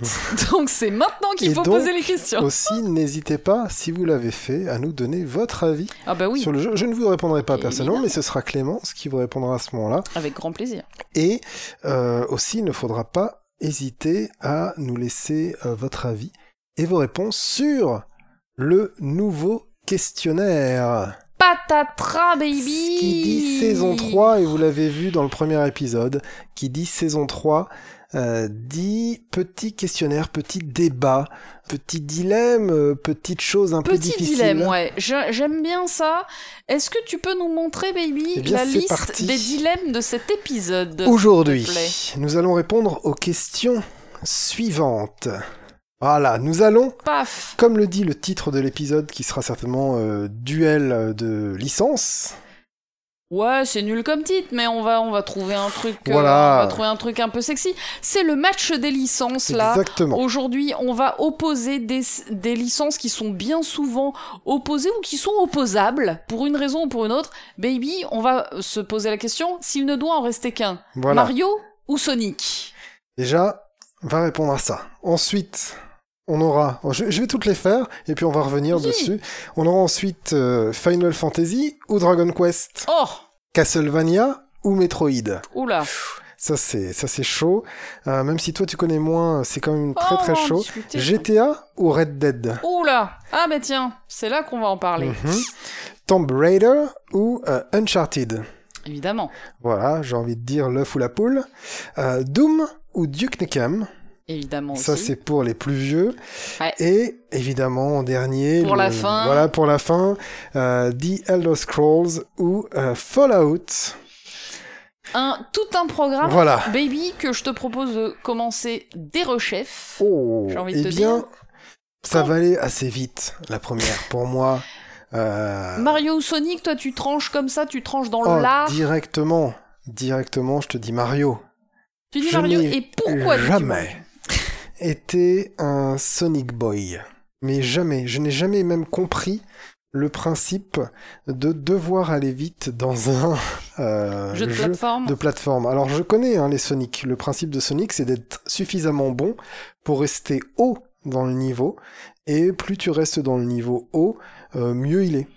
Voilà, parce que c'est des niveaux très verticaux. Ils ont au moins ça comme avantage, c'est que ils sont à la fois à l'horizontale, tu vas de la gauche vers la droite, euh, mais aussi à la verticale. Et tu peux Mhm. vraiment descendre dans les méandres du niveau et euh, c'est chiantos. Ou alors tu restes euh, à l'air libre, on va dire. Et si tu arrives à passer de plateforme en plateforme comme il faut. Et finalement, ça te, ça se vend comme un jeu de vitesse, alors que c'est plutôt un jeu d'adresse. Et c'est un truc que j'ai mal compris, je pense, quand j'étais petit. En plus, j'étais team Nintendo quand j'étais petit. Du coup, j'ai eu la Nintendo, j'ai eu la Super Nintendo. Euh, Nintendo 64 et ainsi de suite. Euh, pour moi, le platformer, c'était Mario, quoi. Tu vois, on parlait de, euh, de Mogi qui a fait le, le générique de l'épi de, de, Mm. du podcast. Eh bien, Lui, lui, c'est un fan de Sonic. lui, c'est Sonic. Ah oui, oui, oui. Sonic, Sonic, Sonic, il pourrait t'en parler des heures, et lui, il te répondrait Sonic, tu vois. Et peut-être que dans les commentaires, il va venir et il va nous parler de Sonic. Ce serait sympa. Et euh, du coup, du coup, voilà, je pense que c'est deux écoles quand même. Et selon comment t'as grandi, après, l'argument un peu final, qui est un peu le, le clou dans le cercueil, c'est il faut voir comment ça évolue quoi. Aujourd'hui, Mario, il continue à grandir, il continue à être génial, il enchaîne euh, les, les bons jeux. C'est vrai que j'ai pas l'impression que ce soit le cas de la licence Mais Sonic. euh, Sonic, euh, il y a eu un Sonic 2D qui est sorti récemment plutôt sympa. Mais c'est vrai que c'est dur, quoi. Mm. Dur, dur, dur, hein, la saga Sonic. Donc, euh, c'est assez, finalement, celle-là, elle commence assez simple pour moi. Mario, c'est du, c'est de la plateforme ultra maîtrisée, avec de très bonnes idées, avec un gameplay aussi très, très millimétré, avec beaucoup de nuances de sauts. Beaucoup de Mm. sauts différents. On a fait Mario 64 ensemble. C'est Oui, dingue le il nombre. faut regarder. Ouais, il est pas génial ce let's play, mais il, il- il a le mérite d'exister. Et euh, dedans, il y a plein de sauts différents, il y a vraiment plein de choses, quoi. Mario, ça foisonne de bonnes idées. Tout le temps, tout le temps, ça essaye de se renouveler, des fois mal, mais souvent bien. Et du coup, voilà, quoi. Mario, c'est quand même, euh, c'est quand même une valeur sûre. Tu prends un Mario, c'est bon. T'as un bon jeu. Ça, c'est ça qui est dur aussi avec Mario, c'est que il y a très peu de mauvais jeux Mario, quoi. Mm. Donc, euh, à moins d'avoir mis l'étiquette Mario sur un mauvais jeu à la base, tu vois. Mais euh, pour une sorte de licence tiers, tu vois, il y a des petits Mario un peu euh, bizarres qui ont existé dans l'histoire où là on pourrait dire ouais c'est nul. Mais les Mario plateformes, ils sont tous bons. Ce qu'on peut pas dire des Sonic, tu vois. Bah, je... coup, euh, ouais, j'aurais du mal euh, à te dire le contraire parce qu'effectivement, moi, j'ai joué à aucun jeu Sonic mhm. euh, et que Mario, je suis petit à petit en train de découvrir et de rattraper mon retard. voilà, voilà. sur Mario, donc forcément mon avis il est complètement biaisé puisque pour moi il y a que Mario et euh, et que je trouve que les jeux sont géniaux. Mais si je peux en tout cas donner un avis extérieur, c'est que l'univers Mario, il est fun, tu vois, alors que l'univers Sonic je le trouve pas aussi euh, mignon et aussi engageant, tu vois, aussi euh, aussi coloré, euh, aussi sympathique, aussi accueillant. Bah, à un moment, dans son histoire, Sonic a voulu s'acheter une sorte de caution adulte ou adolescent un peu, Ouais. euh, un peu hard, tu vois, genre ah là là, je suis trop edgy, je suis trop, je suis trop dark, voilà, adolescent dark, tu vois, et euh, avec la voix qui a pas encore trop mué, tu vois, ah, je suis trop, je suis trop dark, et je joue à Sonic, moi je joue pas à Mario, gars. Donc euh, c'est Mario, c'est pour les gamins quoi. Et du coup, euh, voilà, c'est ça que j'en garde c'est euh, c'est que ce n'est pas arrivé. Alors que Mario va parler aux adultes, étant donné que euh, il parle à tout le monde en fait. Bah oui, parce que parce que c'est pas parce qu'on est adulte qu'on n'aime pas les petits trucs. Alors attention, là, je parle de l'âge euh, sombre de Sonic. hein. Non mais enfin voilà, j'en sais rien, mais c'est vrai que moi l'image que j'ai de Sonic, bah c'est c'est pas une image euh, qui me parle euh, et qui est aussi euh, aussi sympathique, aussi chaleureuse. euh. Moi je reste Non, puis il y a des échecs Mario. industriels. C'est pas des petits jeux mauvais, Hmm. c'est des échecs industriels qu'il y a eu dans la série des Sonic. Donc euh, voilà, rien que pour ça.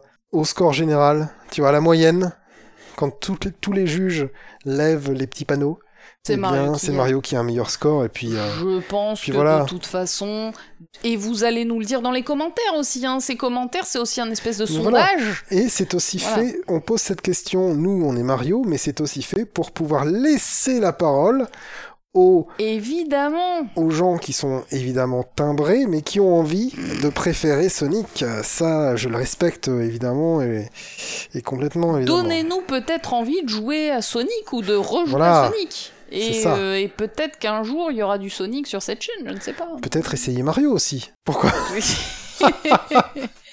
Baby, parlons peu mais parlons bien. Oui. Final Fantasy ou Dragon Quest? Ah, j'ai fait peu de Dragon Quest. J'ai fait à peu près tous les Final Fantasy. Et je sais que toi, tu es beaucoup plus équilibré que moi à ce sujet-là, donc j'ai envie que c'est toi qui réponde à cette question. C'est sûr que j'ai fait beaucoup plus de Dragon Quest. Pour moi, c'est une question qui est assez compliquée, même si je pense que quand même, Final Fantasy, par sa variété, par ses, par ses changements à la fois, mmh. euh, à la fois graphiques, à la fois de gameplay, surtout, hein, en fait, c'est surtout ça, en fait, qui change. Dragon Quest, si vous voulez, c'est une saga qui est très très stable au fil du temps en termes de gameplay. Il y a eu des évolutions. Quand on joue à Dragon Quest X, donc qui est le dernier à être sorti euh, sur les, les, consoles de la génération, euh, maintenant génération précédente, hein, PS4, Switch, oh là là. Euh, Xbox One, peut-être PC d'ailleurs, je, je saurais pas trop dire. Donc Dragon Quest X euh, a beaucoup évolué euh, par rapport au précédent. Mais quand je dis beaucoup, euh, en fait, c'est rien du tout par rapport au changement qu'il y a entre un FF et un autre FF. Voilà, voilà. c'est très minime. entre deux FF, il y a rien à voir en termes de gameplay, toujours. Et c'est ça qui est génial. C'est l'inventivité qui a été renouvelée sans cesse à chaque épisode. Tandis que... Et tiens, et d'ailleurs aujourd'hui, c'est le 27e anniversaire de FF6, baby. Oh, aujourd'hui. Eh ben, joyeux anniversaire. Euh, joyeux 27e anniversaire. Le 2 avril, donc. FF6. Ouais, c'est un anniversaire important dans la saga FF parce que FF6 est un des jeux les plus cultes, je pense, de, oui. de cette Déjà saga. de la Super Nintendo, de cette saga et du RPG. Voilà, voilà c'est un jeu qui a posé des putain de base narrative en fait hein, euh, sur sur un jeu enfin de, l'émotion en fait qu'on peut ressentir dans un jeu. Je pense que FF6 est, est un des premiers jeux. Il y avait eu FF4 d'abord. Voilà. Euh, voilà qui, qui, avait déjà euh, fait chialer dans les chaumières. Dragon Quest qui devait être assez balèze à l'époque oui tout à fait tout à fait des mais c'est vrai que d'arriver à, transmettre ce que transmettent FF4 FF6 j'ai pas fait les, les Dragon Quest de cette époque mais arriver à transmettre ça avec du pixel art où les petits bonhommes ils peuvent juste lever les bras, euh, bouger un petit peu la tête à peine, enfin tu vois, c'est c'est très puissant quoi. DQ5, il est, euh, c'est le, c'est le Dragon Quest culte euh, équivalent à FF6 en fait, hein, voilà. Mais en termes d'années, je sais pas comment ils sont positionnés l'un par rapport à l'autre. en tout cas, il y a, y a vraiment des jeux très très cultes dans ces deux sagas. Mais je dirais quand même, ma, ma, préférence ira quand même à Final Fantasy parce que il y a de l'inventivité euh, décuplée dans, dans cette saga. Là où Dragon Quest, ce que j'aime dans cette saga, c'est l'aspect pantoufle.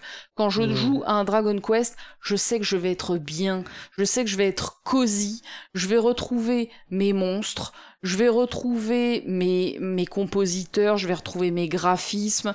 Des je, codes. Je vais retrouver des, des, codes. Après, je vais retrouver une, une histoire qui va être différente et qui va être souvent très intéressante, euh, mais qui va être narrée de, de manière assez similaire, c'est-à-dire je vais dans telle ville, telle ville a un problème, je vais résoudre le problème, je reviens dans la ville, ça m'ouvre la porte de la ville suivante, je vais jusqu'à la ville hmm. suivante, elle a un problème, nani nana, un peu ce que je racontais à propos de Grandia, hein, voilà cette cette narration très classique des RPG de l'époque, euh, sauf que dans Dragon Quest c'est encore toujours comme ça aujourd'hui, c'est pas l'époque, c'est encore comme ça aujourd'hui. Mais ce que à l'époque FF faisait pareil un petit peu. Hein, oui oui bien sûr, c'était l'époque. C'est l'ancienne et sauf dans que la FF ville, a évolué. Tu prends le nouvel équipement, t'as les nouveaux ennemis. Tout à fait.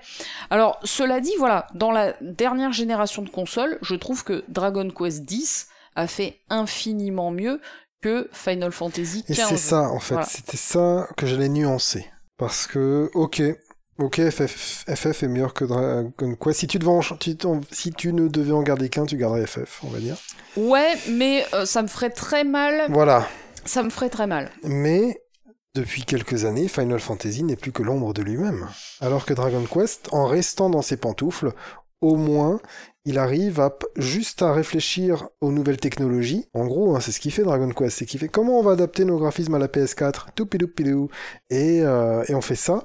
Il y a de la variation quand même dans Dragon Quest. Des fois, ils ont eu un côté Pokémon-like. Oui, oui, non, non, euh, ça, vraiment, ça, évolue à petits pas, mais sauf que ça évolue bien. Ça, ne prend jamais de mauvaises décisions, en fait. Mais tu vas toujours croiser les mêmes slimes. Euh, mais oui, mais ça, c'est le, le, bestiaire, en fait. Enfin, c'est un univers. Bien sûr. Qui, qui, mais que j'adore, moi, justement croiser mes slimes, savoir que oh putain, c'est un gluant de métal. Euh, Oui, donc c'est chaud. euh, vite, il faut que j'ai le bon skill qui va bien. Enfin, c'est c'est c'est génial en fait. Tu es dans un c'est c'est ça, t'es dans tes pantoufles, tu connais les codes.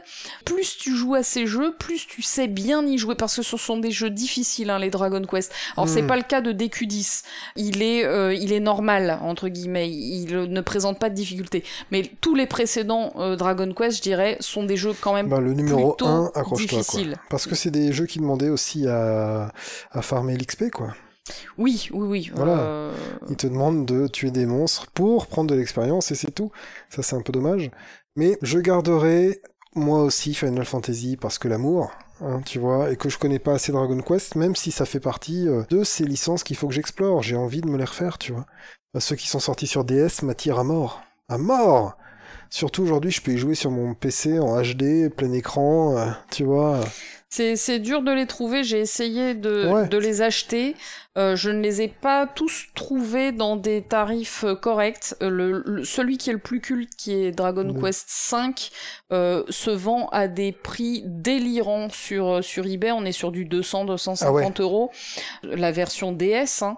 Euh, donc voilà, c'est compliqué. Je, je rêve de l'avoir. Si, si un jour Vous voulez envoyer... euh, vous êtes fan de moi, voilà. voilà. Et ben, Eh bien, je euh, finis même pas cette bonne phrase. chance. Voilà, c'est ça. Je finis même pas cette Mais phrase. J'ai envie de dire, je vous Euh, comprends, mais euh, est-ce que ce serait pas plutôt à moi qu'il faudrait envoyer euh, ce Dragon Quest Voilà, moi c'est aussi ça les vraies questions. hein. Je pose les vraies questions que se posent les Français. Euh, Alors tu vois, régulièrement, genre une fois tous les six mois, je regarde, je vais sur eBay, tu vois. eh oui. Je regarde et à chaque fois je me dis, ouais non quand même. Là, je suis en train d'aller sur eBay euh, pendant qu'on parle. 125 euros, Ah mais c'est, mais vas-y. 9 sous scellés. T'es pas, c'est pas vrai. En français? Je sais pas moi, attends. Oui, ça s'appelle La main, le ciel marié, Non, que c'est traduit comme un, c'est la fiancée céleste. provenance d'Allemagne. Ouais. Donc t'as le français dedans, mais euh, t'auras la cartouche euh, allemande. 500 balles Oui, voilà, ça, ça ressemble un peu plus à un vrai prix. Ah ouais, non mais 500 balles en fait. Ça ressemble plus au vrai prix. La version italienne sur DS 169. Oui. Euh, Juego Nintendo DS, donc en espagnol 129. Putain, mais y a qu'en français que ça coûte, euh, ça coûte cher. Non, parce que la Prometida Celestial euh, d'espagnol, la Oui, Prometida voilà, c'est bien ça, Celestial, la fiancée euh, 490. Oui, bah voilà. Voilà, ça c'est. Donc, soit, t'as euh, 120 balles, soit t'as 490. J'aimerais bien qu'on m'explique. Hein. Tu vas peut-être y retourner et claquer ton PEL, finalement. Oui, c'est, bah, écoute, si tu me dis qu'il y a des trucs à 160 balles, on va les regarder euh, juste après euh, ce podcast, baby. Eh ben, alors, donc. du coup, on va se bouger le cul parce que je veux pas qu'il parte. non, je rigole. On Euh, va, on va... Donc voilà, très très compliqué question. J'ai envie de vous dire, jouez tous à Dragon Quest 10, s'il vous plaît, les amis. Ce jeu est pas rédhibitoire comme pouvaient l'être les précédents, qui étaient quand même assez durs et très à l'ancienne. Là, on est moins à l'ancienne. C'est pas un Final Fantasy, c'est-à-dire qu'il n'y a pas une inventivité euh, complètement fofolle avec des ATB, des choses comme ça. Euh, Mais j'ai envie de te dire que- Mais c'est cool. Final Fantasy, pour moi, ça a fini sur PS2, quoi. Voilà, c'est fait- FF12, c'est le dernier. Le En plus, il y a des gens a qui aiment pas FF12, mais beaucoup, moi, je j'ai envie de leur dire prout. Et du coup, euh, FF, voilà, ça va jusqu'au 12. Et après, c'est un désastre. Voilà, tout simplement. Et je sais qu'il y en a qui vont me dire, oui, mais FF 13.2, il est bien. Non, mais c'est bon, si t'es obligé de passer par un 13.2, 13 Oh, merde. était cool. Non, je pense qu'il y a beaucoup de gens plutôt qui vont nous dire FF14 est très bien. J'ai beaucoup d'amis. Ouais, j'ai beaucoup d'amis qui sont des dingos de FF14. Euh, euh, comme on le dit bien souvent sur cette chaîne, toi et moi, on n'est pas très. On n'est pas euh, des joueurs de On MMORPG, on n'est voilà. pas, pas des joueurs de MMO. Je respecte. Euh, voilà, on respecte. Mais- Et si ça se trouve, effectivement, FF14 est dingo dingue. C'est ce que, en tout cas, je veux croire par mes amis qui, sinon, ont une addiction terrible Hmm. à ce jeu. Après, j'ai vu que dans croire qu'il est bien. FF14, ils ont, ils ont rajouté des passages avec Nier Automata. Oui, Donc j'ai envie de dire. Euh, bah parce que Square, Square Enix. oui, mais il faut aussi réfléchir à ses choix de vie. Donc. non, mais voilà. Moi, Baby, tu, tu Nier réfléchis à ton choix de vie. Castlevania ou Metroid? Ah Voilà. On parle de choix de vie. Là, franchement, on a deux mastodontes. Ouais.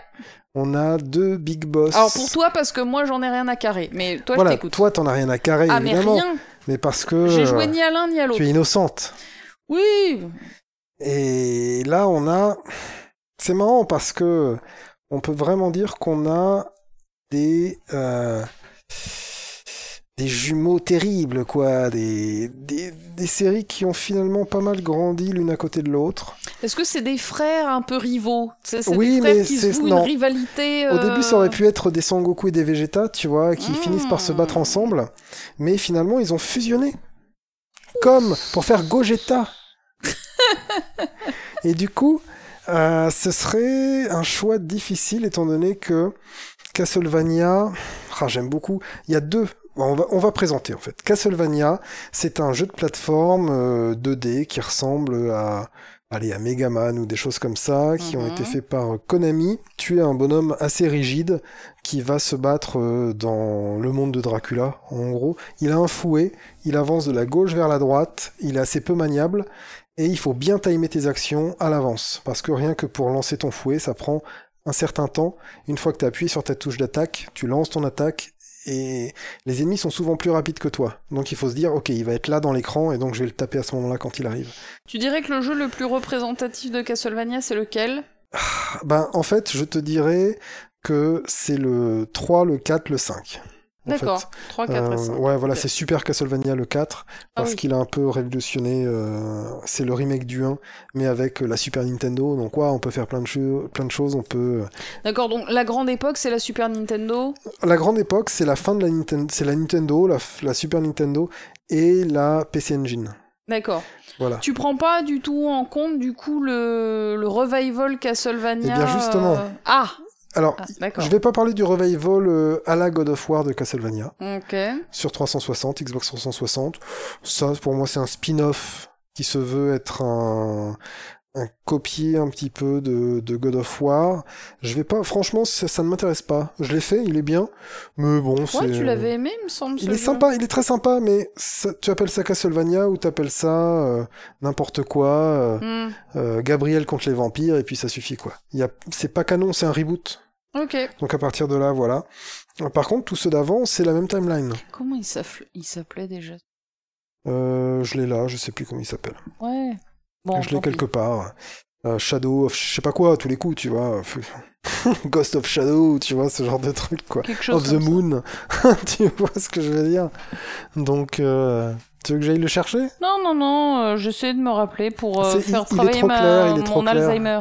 à côté de Blue Dragon, juste à droite de Blue Dragon, mais il est beaucoup trop clair. Il y a Blue Dragon, Brutal Legend, et après c'est par ordre alphabétique, il y a Castlevania, mais il est sur fond très clair. Waouh, putain, ok, je... attends, je vais le chercher. Alors attention à ton casque. Ouais.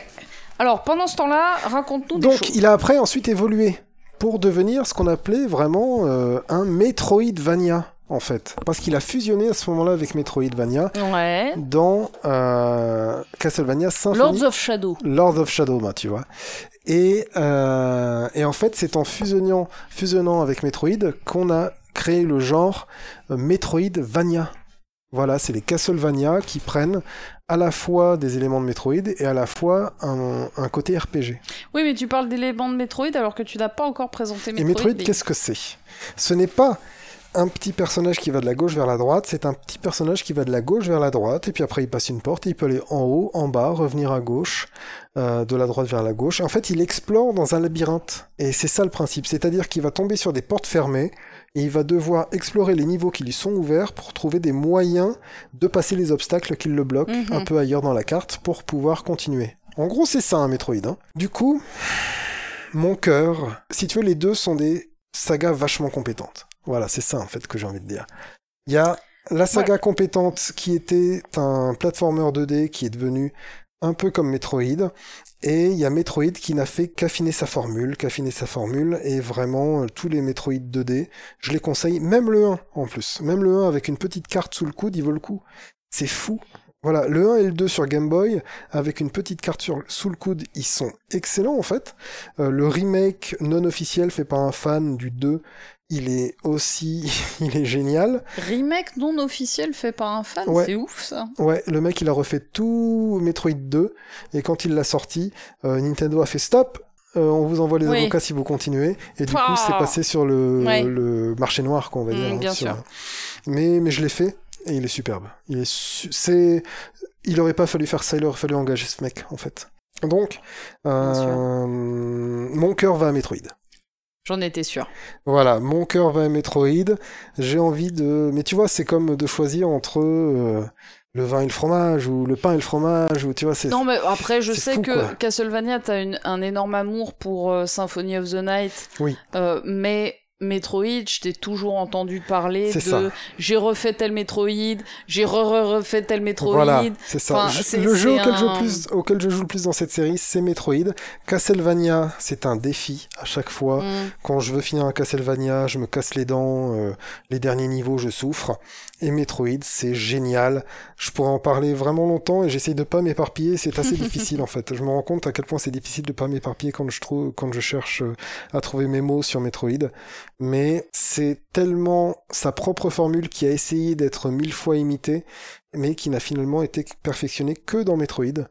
Que il faut y T'as jamais quoi. trouvé un, un Metroid-like qui euh, tienne la dragée euh, non pas haute mais au moins égale à un Metroid?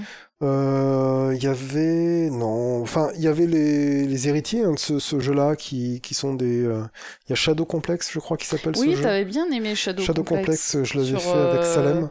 Et euh, C'était sur euh, Xbox 360, Xbox 360. je crois. il est sympathique, il est franchement sympathique, mais il a pas cette euh, à la fois cette ambiance, cette fluidité, cette logique euh, dans les niveaux. Donc euh, voilà, quand tu parles aussi de Metroid, tu peux vraiment parler de toute la scène indépendante de Metroid. hein. Je te parlais Mhm. de ce jeu-là, mais il y a plein de hacks de Metroid 3 sur Super Nintendo Mhm. et tu peux te faire encore 3 4 très très bons Metroid comme ça qui sont des stars dans le milieu de, du, mé- du hack de Metroid. Euh, qui- C'est quoi ça, un hack de Metroid tu prends le jeu, tu prends la cartouche originale et tu refais tes propres niveaux dedans. Donc c'est des nouveaux, C'est des des, nouveaux nouveaux jeux. niveaux. C'est des nouveaux, des nouvelles cartes Mhm. et souvent ils changent des petits trucs dans le héros. Euh, des nouvelles armes ou des petits trucs comme ça, ça c'est plus rare, mais en tout cas, t'as toute une nouvelle aventure avec une nouvelle map, euh, parfois des nouveaux ennemis, selon le, le- le talent de codeur en fait, hein, de programmeur. Soit ça va être juste un réagencement des niveaux. Mhm. Tu prends la cartouche et t'en fais, euh, tu développes un jeu avec quoi. Tu refais un jeu et donc ça, euh, si vous cherchez les hacks de Metroid, vous trouverez des, chefs-d'œuvre aussi. Franchement, j'en ai fait deux trois qui m'ont euh, qui m'ont bien tabassé la gueule. Du coup, ouais, mon cœur c'est Metroid, voilà, tout simplement. Mais c'est un peu comme Final Fantasy Dragon Quest. Tu vas jamais taper à côté si tu choisis un Castlevania Ouais, aussi. voilà.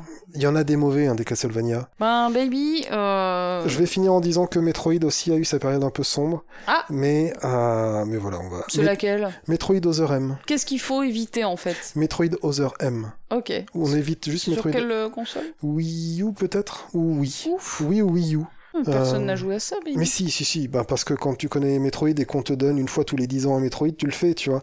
Et après, tu te rends compte qu'ils ont euh, complètement travesti le héros et que c'est dégueulasse. Donc, euh, si tu veux, normalement, Samus Aran, c'est une femme forte, un peu euh, la replay des aliens. Mhm. Tu vois, elle a besoin de personne, elle est toute seule et elle va sauver le monde Mhm. et elle t'emmerde, tu vois. Et là, euh, dans Metroid Other M qui est sorti sur Wii, euh, que je viens de vérifier, eh bien, elle n'arrête pas de se faire commander par un mec. Euh, et pour débloquer les différentes options, tu vois, je t'avais dit, euh, elle peut changer d'armure, elle peut avoir des nouvelles armes et tout ça. Elle commence le jeu avec tout, parce que Mhm. c'est comme si elle venait de finir le jeu d'avant et que du coup elle a tout. D'accord, ouais. Et il y a un mec qui lui dit, tu désactives tout parce que je t'ai pas autorisé à les utiliser. Ouais. Et dans le jeu, à un moment, le mec il lui dit Ok, maintenant t'as le, je te donne le droit d'utiliser les missiles, Samus. Et ça, c'est complètement dingue. Ça, ça c'est pas possible dans un Metroid en fait. Mhm. Tu, tu, tu ne donnes pas la permission en fait. Elle demande pas la permission, euh, Samus Aran. Oui, elle est dans, elle est dans la merde et elle fait ce que. Voilà, et elle fait ce qu'elle doit. Voilà. Et elle est tellement ailleurs en fait. Quand l'histoire de Samus, c'est un truc de dingue. Il y a des mangas sur cette meuf, tu vois, qui expliquent un peu d'où elle vient. Euh, C'est pas un militaire à la con. euh, qui, qui va lui apprendre la vie quoi. Et ça me ça rend dingue. Ils ont essayé de rajouter un mec dans son histoire et c'est là que ça a commencé à merder pour moi. Mais voilà de toute façon tu fais les Metroid en 2D tu fais les Metroid Prime. Ouais tu, tu, auras une belle vie euh, pendant une centaine d'heures tu vois voilà et les Castlevania, tu vas suer pendant une centaine d'heures. voilà, donc, euh, donc voilà. Je garde les Metroid, j'en ai parlé beaucoup trop longtemps, c'est le jeu de l'amour, Mais Metroid. baby, Metroid, tu as Metroid. raison, kiffe la life. Et là, c'est toi qui va pouvoir un peu nous répondre parce que j'ai envie de te dire, te On va laisser en la parler parole. tous les deux. Oui, de tout. On connaît bien mon avis sur, euh, sur GTA ou Red Dead, mais euh, c'est le tien que je te demande. GTA ou Red Dead, alors euh, déjà j'ai pas fait GTA 1 et 2, hein, je tiens à le dire. Euh, je n'ai pas fait Ouais, d'ailleurs moi-même GTA euh, 3 et euh, Vice City, je l'ai vu faire par un de mes ex, hein, voilà, il y a très longtemps. Voilà, le 4 je le Ok. connais pas. GTA, on est dans un univers urbain. Je parlais tout à l'heure, euh, j'ai longuement parlé de Yakuza avec univers urbain, machin. Moi, c'est un truc que je kiffe, mais en parallèle, on a en face sur le même studio. Donc on- là, on est sur un duel Rockstar en fait. Voilà. C'est quoi qui oppose euh, ces deux jeux? Euh, Ils sont pas opposés par rien ni personne, si ce n'est que c'est les deux licences phares aujourd'hui de Rockstar. Ben Red Dead en face, là on est sur du du western tardif, donc du western Mhm. avec déjà un petit peu un début de civilisation, un début de ville, euh, etc. Oui. Euh, on n'est pas dans l'ouest sauvage pur et dur. Il y a des endroits qui sont très civilisés. C'est le tout début euh, du XXe siècle. Ouais, on est dans le début du XXe siècle. Évidemment, j'ai j'ai envie de vous dire Red Dead parce que Red Dead 1, Ben voilà. Red Dead 1 est un jeu que j'ai adoré, qu'on a fait ensemble, Mhm. qu'on a même refait ensemble. Je crois qu'on l'a fait deux fois. Tu l'as fait aussi une fois avec Salem, je crois. Donc toi, tu l'as fait trois fois. Peut-être que je l'ai Il- fait il avec me semble que tu l'as fait trois fois, toi. Euh, moi, je l'ai fait deux fois. J'ai voulu le faire une troisième fois avec mon conjoint, mais il est pas rentré dans le délire parce qu'en fait, j'étais, ben, parce qu'en fait, je lui disais, vas-y, fais ci, fais ça, ah, fais truc, fais ouais, chose. non. Et donc voilà, j'étais trop euh, directive et ça, ça l'a saoulé. J'ai, j'ai bon espoir un jour de lui, réussir à lui faire faire ce jeu, juste pour le revoir en fait, ça me plairait. de- voilà, parce que Red Dead, il est vraiment cool le premier. Euh, Red Dead Redemption, hein, bien sûr, on, on parle pas de. Red Dead Revolver, Exactement. euh, que moi j'ai pas fait, Moi non plus. toi non plus. Ok. PS2. Euh, donc voilà, euh, j'ai envie de vous dire Red Dead Redemption. J'ai pas aimé le 2. On en a déjà voilà. parlé sur cette chaîne, mais on peut revenir là-dessus. Red Dead Redemption 2, je conçois que la map, elle soit immense. Je conçois que les persos, ils soient profonds. Euh, je conçois que l'histoire, elle soit très longue. Mais ce que j'ai du mal à concevoir... pff, il y a tellement de Alors en fait, si tu veux, il y a quelque chose qui sépare GTA et Red Dead 1 Mhm. et même Red Dead 2. Et c'est ça que. Mais pourquoi est-ce que je personnellement je vais garder Red Dead? C'est le respect. Ouais. Voilà. C'est-à-dire que dans GTA, c'est d'autres brigands, d'autres mafieux, ou le FBI, ou je ne sais pas. Enfin, c'est des mecs qui vont à chaque fois te manquer de respect et tu finis dans la merde. Et on a vu ça dans GTA 5, c'est vraiment affreux de à chaque fois être le dindon de la farce. Et même quand t'es dans des- espaces de liberté, c'est-à-dire des quêtes secondaires, t'es encore le dindon de la farce. Tu finis toujours, oui, par te rendre compte qu'en fait, l'autre mec, il se foutait de ta gueule. Voilà. Et que t'es Euh, trop naïf et qu'en fait t'es juste un, Ouais. imbécile dans ce monde de fous et que le monde est tellement fou que toi t'arrives pas à le suivre. Et vraiment, dans GTA V, nous qu'on a fait il y a quelques mois, je sais que c'est un jeu qui date de 2013, mais nous on l'a fait Oui, il y a bah quelques voilà. mois. Euh, vraiment, tout du long du jeu, tout le monde se fout de ta gueule, mais ouvertement. Quel que soit le perso que tu joues, mais j'ai l'impression, surtout Michael quand même, hein, Michael il se Ouais, fait sacrément foutre J'y de sa gueule. j'y réfléchis. En fait, les personnages sont des représentations un peu du joueur, Oui, qui est un peu normal, qui est un peu dingue, donc il y a ce personnage un peu dingue, qui a un peu des problèmes dans la vie, donc c'est un peu Michael, et qui est un peu... euh, un peu jeune et cool, un donc peu jeune et-. Voilà, c'est ça.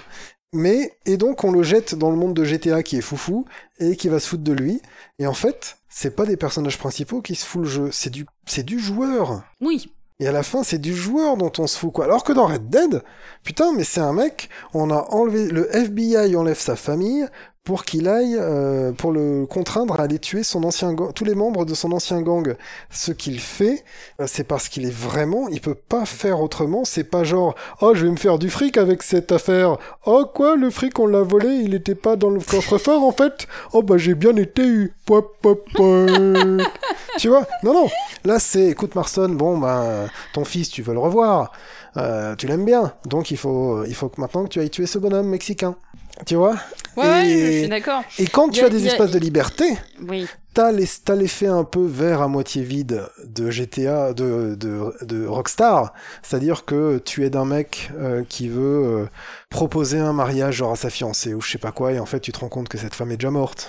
Tu vois, des choses comme ça. Ah, T'as- tellement classique. Aigre-doux, quoi. Vraiment, Oui. tu te dis, ah ouais, d'accord. Ou alors, t'as un mec qui veut, euh, il veut déclarer sa flamme à sa fiancée, et en fait, sa fiancée, c'est un cheval. Et tu te dis, ok, euh, ah, ah non, c'est un peu dégueulasse ton affaire. Ainsi de suite, ainsi de suite. Voilà. Tu vas aider des gens, tu les retrouves morts un peu plus tard, et euh, voilà. Euh, des choses comme ça, c'est dur, mais le jeu te prend pas pour un con, putain. C'est le seul jeu Rockstar où on prend pas euh, le héros, et donc le joueur pour un abruti qui peut pas se défendre. Parce qu'on passe notre temps dans tous les jeux Rockstar à tuer des mecs à gogo, on prend des hélicoptères, on fait des plans à la l'agence touriste, Complètement. ainsi de suite, tout ça, tout ça. On est vraiment euh, les masterminds, vraiment on fait des trucs de ouf.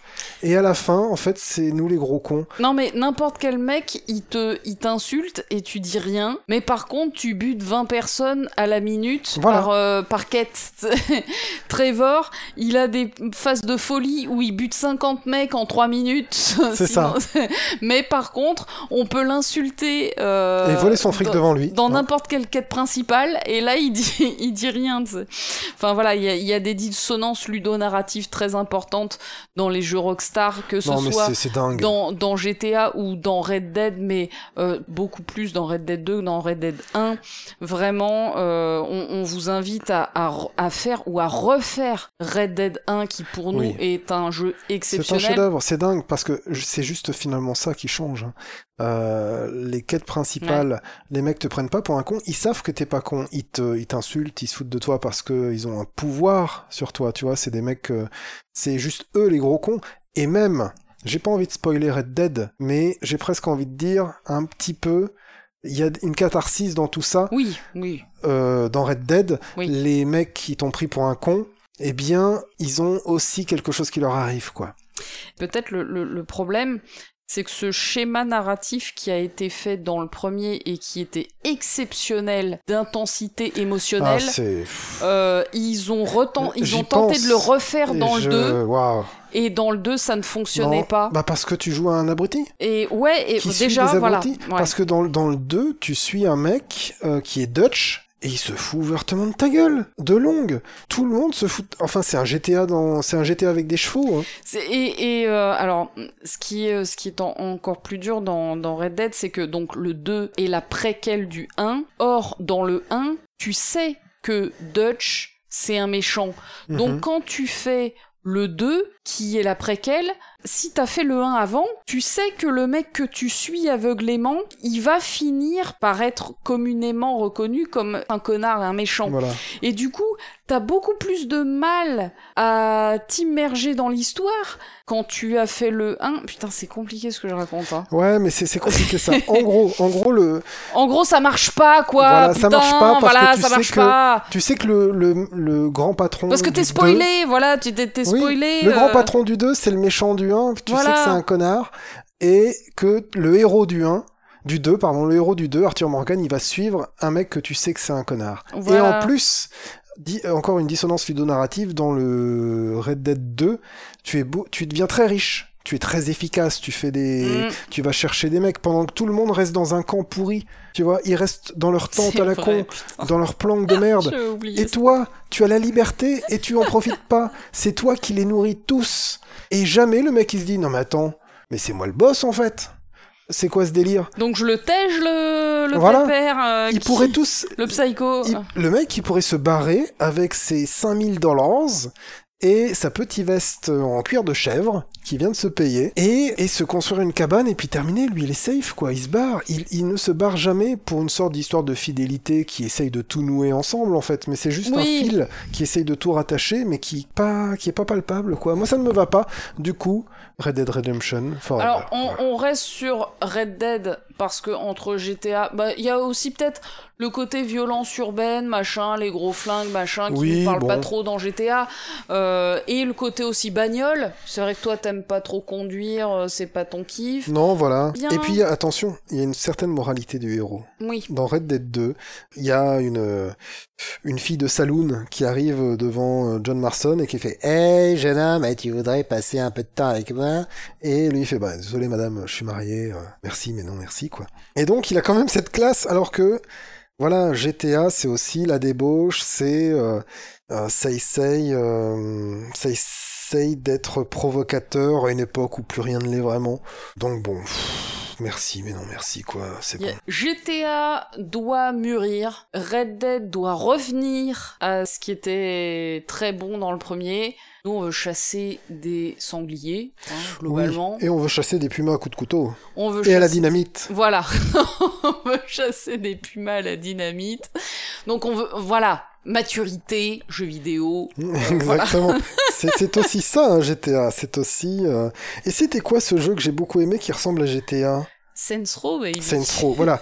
Arrêtez de jouer Alors, à GTA. GTA. ou Row. Saints Row. euh, Alors parle-nous de Saints Row, s'il Bah, te plaît. Saints Row, c'est justement un GTA décomplexé. C'est un GTA qui dit, Ah mais ouais, qu'est-ce que t'appelles euh, décomplexé eh ben, c'est-à-dire qu'il va mettre des gros flingues colorés qui font plot plot plot plot plot, et il va te donner des pouvoirs où tu peux sauter à l'infini, où tu peux sauter super haut, où tu peux, euh, où t'es un super héros quand il en a envie. Euh, il va te faire combattre des extraterrestres pour sauver la Terre. Euh, euh, S'il veut être vulgaire, bah il l'est à fond. Il est vraiment, c'est GTA qui a défait sa ceinture et qui essaye d'arrêter d'être sérieux, quoi. D'accord, mais techniquement aussi ça tient la route. Oh, c'est génial, ouais, non, mais c'est fantastique. C'est beaucoup plus fun. Justement, GTA a une rigidité dans les combats euh, Mhm, que n'a pas Saints. Row. Saints Row, c'est beaucoup plus maniable, beaucoup plus cool. Et tu t'éclates, quoi. Saints Row, c'est l'éclate. GTA, ça se veut être l'éclate. Mais euh, franchement, euh, c'est juste un peu rigide. Et euh, pff, non, non. Vraiment, euh, voilà. Et On n'est pas le dindon de la farce dans un Saints Row? Non, non, t'es le sauveur du monde. D'accord. À la fin, tu te bats, euh, limite, euh, enfin, ça devient comme un shonen, quoi. Ah, c'est bon ça. Tu vois ce que je veux dire? Bah, c'est euh, le côté euh, Yakuza Like a Dragon euh, qui, Il, y a- qui il est peut cool. y avoir un côté shonen où tu redémarres un Saints Row. Oh là là, mon empire a été, j'ai été trahi et du coup je redémarre à zéro et ça te dit bon je redémarre à zéro quoi.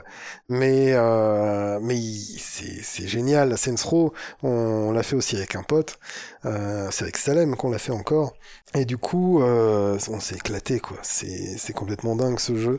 Et moi je me souviens encore de courir sur des immeubles ou de faire des bonds géants et ainsi de suite. Voilà, c'est ça qu'on veut. On est dans un monde ouvert. On n'est pas là pour se prendre la tête euh, avec des, des drogués euh, qui t'insultent, quoi.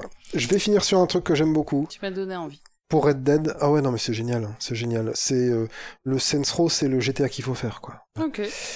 J'aime bien, il y a un côté mystique dans Red Dead 1 que j'aime beaucoup. Mhm. Voilà, il y, a des- il y a des quêtes, des fois tu les fais et tu te dis, mais attends, ce mec. euh, Tu vois, c'est genre. Oui, je, le- je vois très bien les. Tu parles à un mec et il te parle de toi comme s'il te connaissait et tu dis ah mais qu'est-ce que c'est que ce mec? C'est le diable en fait tu vois un peu.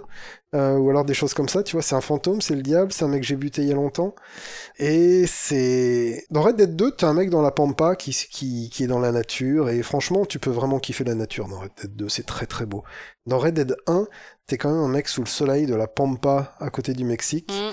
T'as ce soleil écrasant des fois, et des fois tu te demandes si certaines quêtes sont pas un peu des hallucinations d'un cow-boy euh, qui est pas assez hydraté quoi. Et, c'est génial, franchement, euh, il y a des moments mystiques dans Red Dead euh, qui sont à vivre. Voilà, Je, je, je suis d'accord. Je pourrais le faire une quatrième fois sans, Ah, quand tu veux, baby. sans trembler des genoux. Quand tu veux. Mais écoute, YOLO. on trouve une façon de le faire moderne, et puis let's go quoi. Pour la chaîne, peut-être? Peut-être, pourquoi pas. Si ça vous dit un petit let's play de Red Ouais. Dead, euh, c'est quelque chose qu'on peut faire entre deux Elder Scrolls. Ça se passe dans les commentaires, les copains. Voilà, en termes d'agenda, ce sera un peu dans longtemps, mais Ouais. euh, ça, ça pourrait être fait. Baby, Tomb Raider, Uncharted ou pas? Alors, je vais peut-être en choquer plus d'un.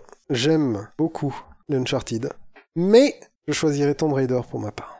Pourquoi? Parce que Uncharted, c'est un descendant de Tomb Raider dans lequel on a rajouté une très belle narration vraiment fantastique, mais dans laquelle on a rajouté des combats au flingue qui sont à chier par la fenêtre. Voilà, tout simplement. je veux dire...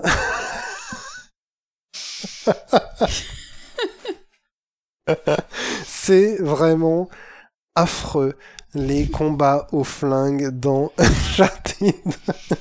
Quand tu me demandes euh, Tomb Raider ou Uncharted, voilà, je réponds Tomb Raider à cause de ces combats dans, euh, dans Uncharted.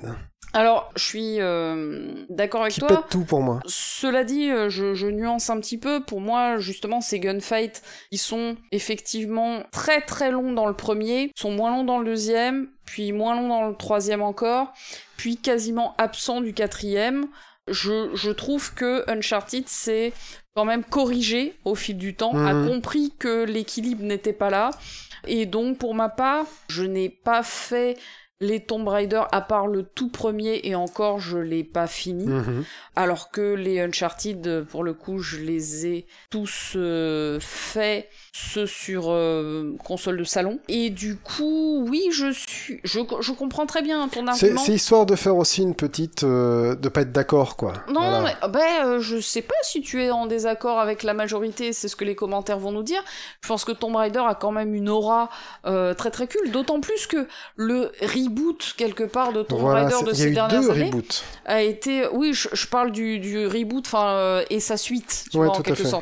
Je pense ont reçu un accueil très très favorable. J'ai pas pu finir le reboot à cause d'une sauvegarde corrompue à la fin du jeu et on n'avait qu'une seule sauvegarde donc Ah, avec mon, dur, ça. avec mon conjoint donc on a abandonné avec un sum de la taille du Mont Blanc voilà Mhm. globalement voilà Un somme Mont Blanc, le, le plus haut somme d'Europe.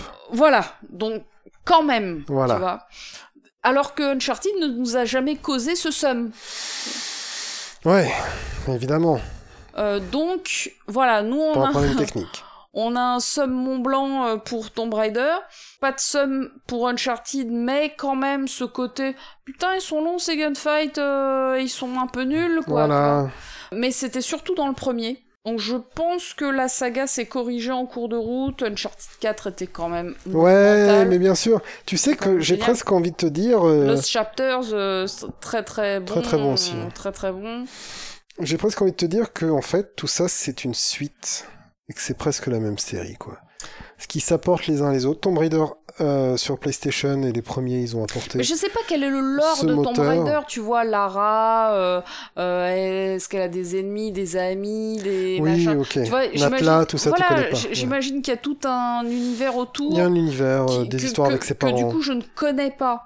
Euh, J'ai même pas vu les films. Mais c'est vraiment pas le. Ouais, mais les films on s'en fout. Mais le plus important dans Oui, Tomb Raider ça a été ce le gameplay. lore, le gameplay qui a donné après le gameplay du, de ceux sur PlayStation ils étaient euh, archaïques et je sais pas comment on pourrait dire c'est difficile à diriger c'est très carré Rigide. rigide voilà Mm. très rigide merci beaucoup ensuite ils ont fluidifié ça avec les remakes Tomb Raider Anniversary, Tomb Raider, enfin Tomb. Raider, Tomb Raider Legend, Tomb Raider Anniversary, Tomb Raider Under- Underworld, si je me souviens bien, cette série-là, euh, les, les trois quoi, Mhm. euh, de cette série-là, qui étaient super fluides, super fun, les combats étaient pas chiants, ainsi de suite.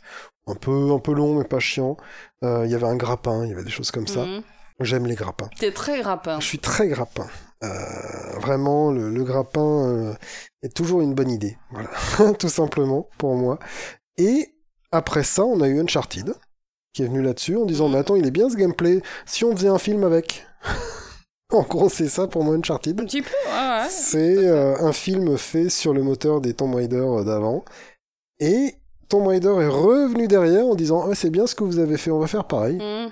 Et, euh, et depuis, ben, c'est euh, cette, Lara Croft un peu re- remasterisée, parce qu'on on pourrait parler de la sexualisation de Lara Croft, mais bon, voilà. Euh, elle n'arrête pas de changer de, de corps, hein, cette, cette femme dans, dans le jeu vidéo.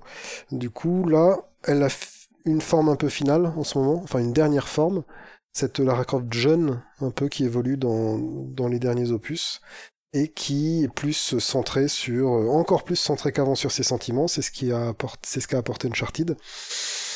Donc pour moi, oui, les combats d'Uncharted me gonflent, mais c'est presque une longue série, très cohérente au final, de jeux qui se répondent.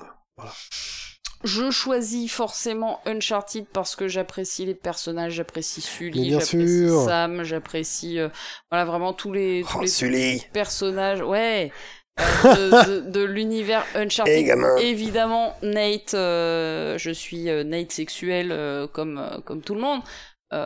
Et donc, du coup, je choisis évidemment Uncharted et Elena, c'est le meilleur personnage.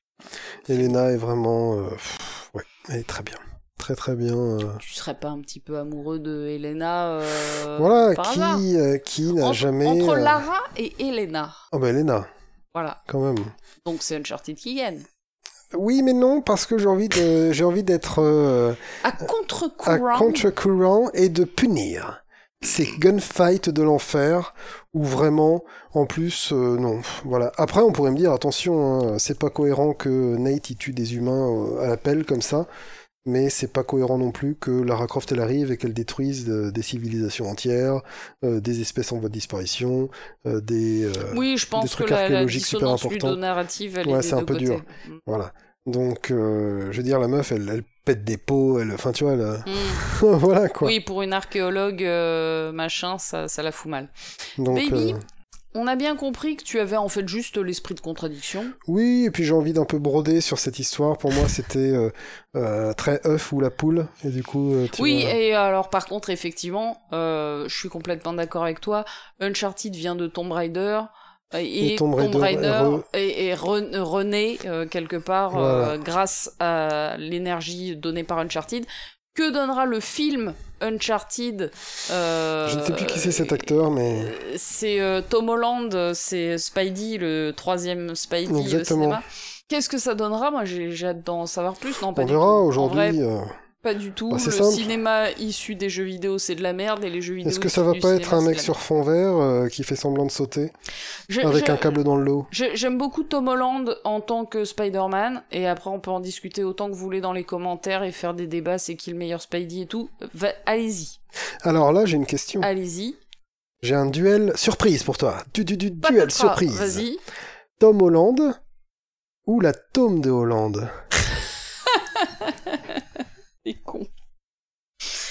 Et j'ai envie de te répondre de manière extrêmement sérieuse à cette question. Bien sûr C'est la question bo- bonus J'ai jamais été très tome euh, en fromage, même Ah, si la bien. tome aux fleurs euh, est tout à fait intéressante et je t'invite à goûter la tome aux fleurs. Au fl- Avec des fleurs dedans. Ouais, euh, dans la croûte, Oh très précisément. La tome aux fleurs, c'est quelque chose de très cool.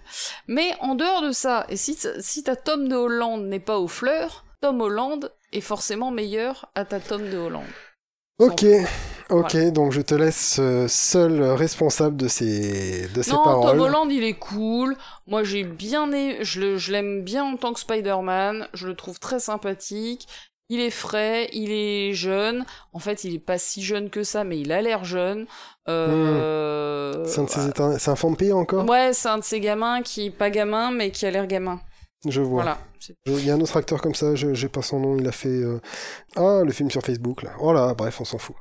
Euh, Jesse Eisenberg, Peut-être, ouais. Peut-être. le mec qui fait euh, Zuckerberg euh, Ouais, c'est ça. dans Social Network? Social Network, bravo. Bim bam C'est ça, Jesse Eisenberg, qui semble avoir 20 ans depuis euh, 40 ans, quoi. C'est Jesse Eisenberg. Donc, euh, voilà, donc ok, on a ton, ton avis tranché sur... Non, mais après, si vous me dites Tom Holland versus. euh, c'est quoi son nom de famille? Euh, Andrew. bah, Spidey- Garfield Garfield versus. Tom euh, le, le premier Spidey qui est. Oh là là, mais Baby, il est trop tard et trop d'alcool pour ouais, ça, quoi. exactement. Baby, Doom ou Duke Nukem Ah là là. Eh bien, c'est une chose que je vais assumer et je vais te dire Doom. Voilà. Ça fait. Doom, je l'ai encore installé sur PC. C'est un des jeux auxquels j'ai joué cette semaine encore. Je me suis refait un peu de Doom cette Ah, tu t'es semaine. fait du Doom cette semaine Ouais, ouais, parce que ça ça. fait toujours du bien, oui. Oui, oui. Rentrer dans la qu'est-ce qui transe. fait du bien dans un jeu aussi- qui fait C'est la aussi perfection. peur? Ça fait pas peur. Bah, C'est des monstres, Oui, c'est des monstres, ils mais, sont euh, méchants. mais toi, euh, Ils popent de partout et il faut leur tirer dessus. toi, t'as un shotgun. Je sais pas, moi, ça me fait trop peur. Ou alors t'as même un shotgun à double canon. Et donc là, tu deviens. C'est la perfection. peur. Doom, c'est la perfection du FPS déjà à l'époque. Voilà, tout Alors. simplement. Raconte-moi ça parce que vraiment, moi, ça me fait trop peur. C'est une violence poussée au niveau maximum et qui se suffit. Voilà. C'est pour l'époque, attention. hein. C'est un rythme de oui, mais jeu, pour l'époque, un- mais une sauf calibration. que tu t'en fais toujours aujourd'hui. Oui, oui, parce que le gameplay est fantastique en fait. La calibration des ennemis, la calibration des armes, la vitesse de déplacement du héros, tout fonctionne super bien, tout est fluide. Euh, les ennemis té- téléphonent tous leurs attaques à peu près. Toby Maguire. Voilà, c'était à ça que je Parfait. Et les ennemis donc téléphonent tous leurs attaques, du coup, à la fin tu sais les prendre tous. Et même dans une situation difficile, tu vas pouvoir t'en sortir. Et le jeu ne va pas arrêter de te lancer des challenges à la tronche en te disant bon bah voilà, maintenant tu as deux ennemis forts entourés de huit ennemis plus faibles. Comment tu vas t'en sortir? Lesquels tu tues en premier, ainsi de suite. Mais quand tu me dis que t'as relancé Doom cette semaine, c'est lequel? Euh, J'ai fait un peu du 1, un peu du 2. Parce que Ah, donc Euh, des vieux Doom. euh, ah ouais ouais ouais, ouais, moi je te parle de Doom euh, de l'époque. Je te parle pas de Doom 2016 que j'ai pas trop aimé. T'as pas trop aimé Doom Non. 2016 Non non non non non. C'est ça un jeu Parce euh, que c'est Bethesda, hein, ouais. euh, Doom 2016, on est d'accord. C'est- Bethesda, qui, a- Bethesda. qui a racheté. euh, Et euh, allez, pour, en- pour une, faire une parenthèse dessus, c'est un jeu qui te demande de trouver tous les secrets pour pouvoir évoluer tes armes. En fait, il y a un moyen de rendre tes armes plus fortes dans Doom. C'est Mhm. complètement nul, ça c'est une mauvaise idée. Si tu sais pas calibrer ton arme comme il faut dans Doom dès le début, c'est que t'as mal fait ton jeu. Donc le jeu il te fait faire tout un niveau, et après tu te balades pendant à peu près autant de temps que tu as mis à tuer tous les monstres de la map, pour trouver les secrets dans la map, les mêmes secrets qui vont te permettre d'augmenter euh, les pouvoirs de tes armes. Mais du coup, tu te balades sur une map euh, vide. euh, Ouais, Et tu te fais chier. Tu Ah te fais chier à mort. Waouh. Et c'est le jeu de la chienlit. Doom euh, 2016, c'est moitié chienlit, moitié euh, je tue des monstres sur du métal, et là c'est très rigolo, il y a pas de problème. Mais euh, moi je préfère euh, Doom euh, 1 et 2, où tu ne fais que tuer des monstres sur du métal. voilà, point barre, tu vois. Et c'est tellement arrivé à une perfection, Doom, en gros, parce que vraiment tu te rentres dans une transe où euh, tu vas pouvoir rester appuyé euh, sur la touche de tir, et ton fusil à pompe il va faire clic-clic, pam, clic-clic, pam, clic-clic, pam. Et ça, tu restes dans ta transe pour que le moment où il tire, il arrive toujours sur le prochain ennemi. Oui, mais il faut Et tu même. cours et tu tires et tu cours et tu tires et c'est génial Je quoi. comprends, mais il faut que tu aies les munitions quand même. Donc Ouais, c'est mais- pas une transe non plus totale. Dans... Les une munitions, elles sont de partout. gestion quand même. Oui, à- puis t'as à plusieurs armes et tout ça, tu vois. Mais surtout dans Doom 2, tu le fais beaucoup au shotgun dans Doom 2 et tu vas sortir les armes un peu plus euh, spécialisées pour certains ennemis.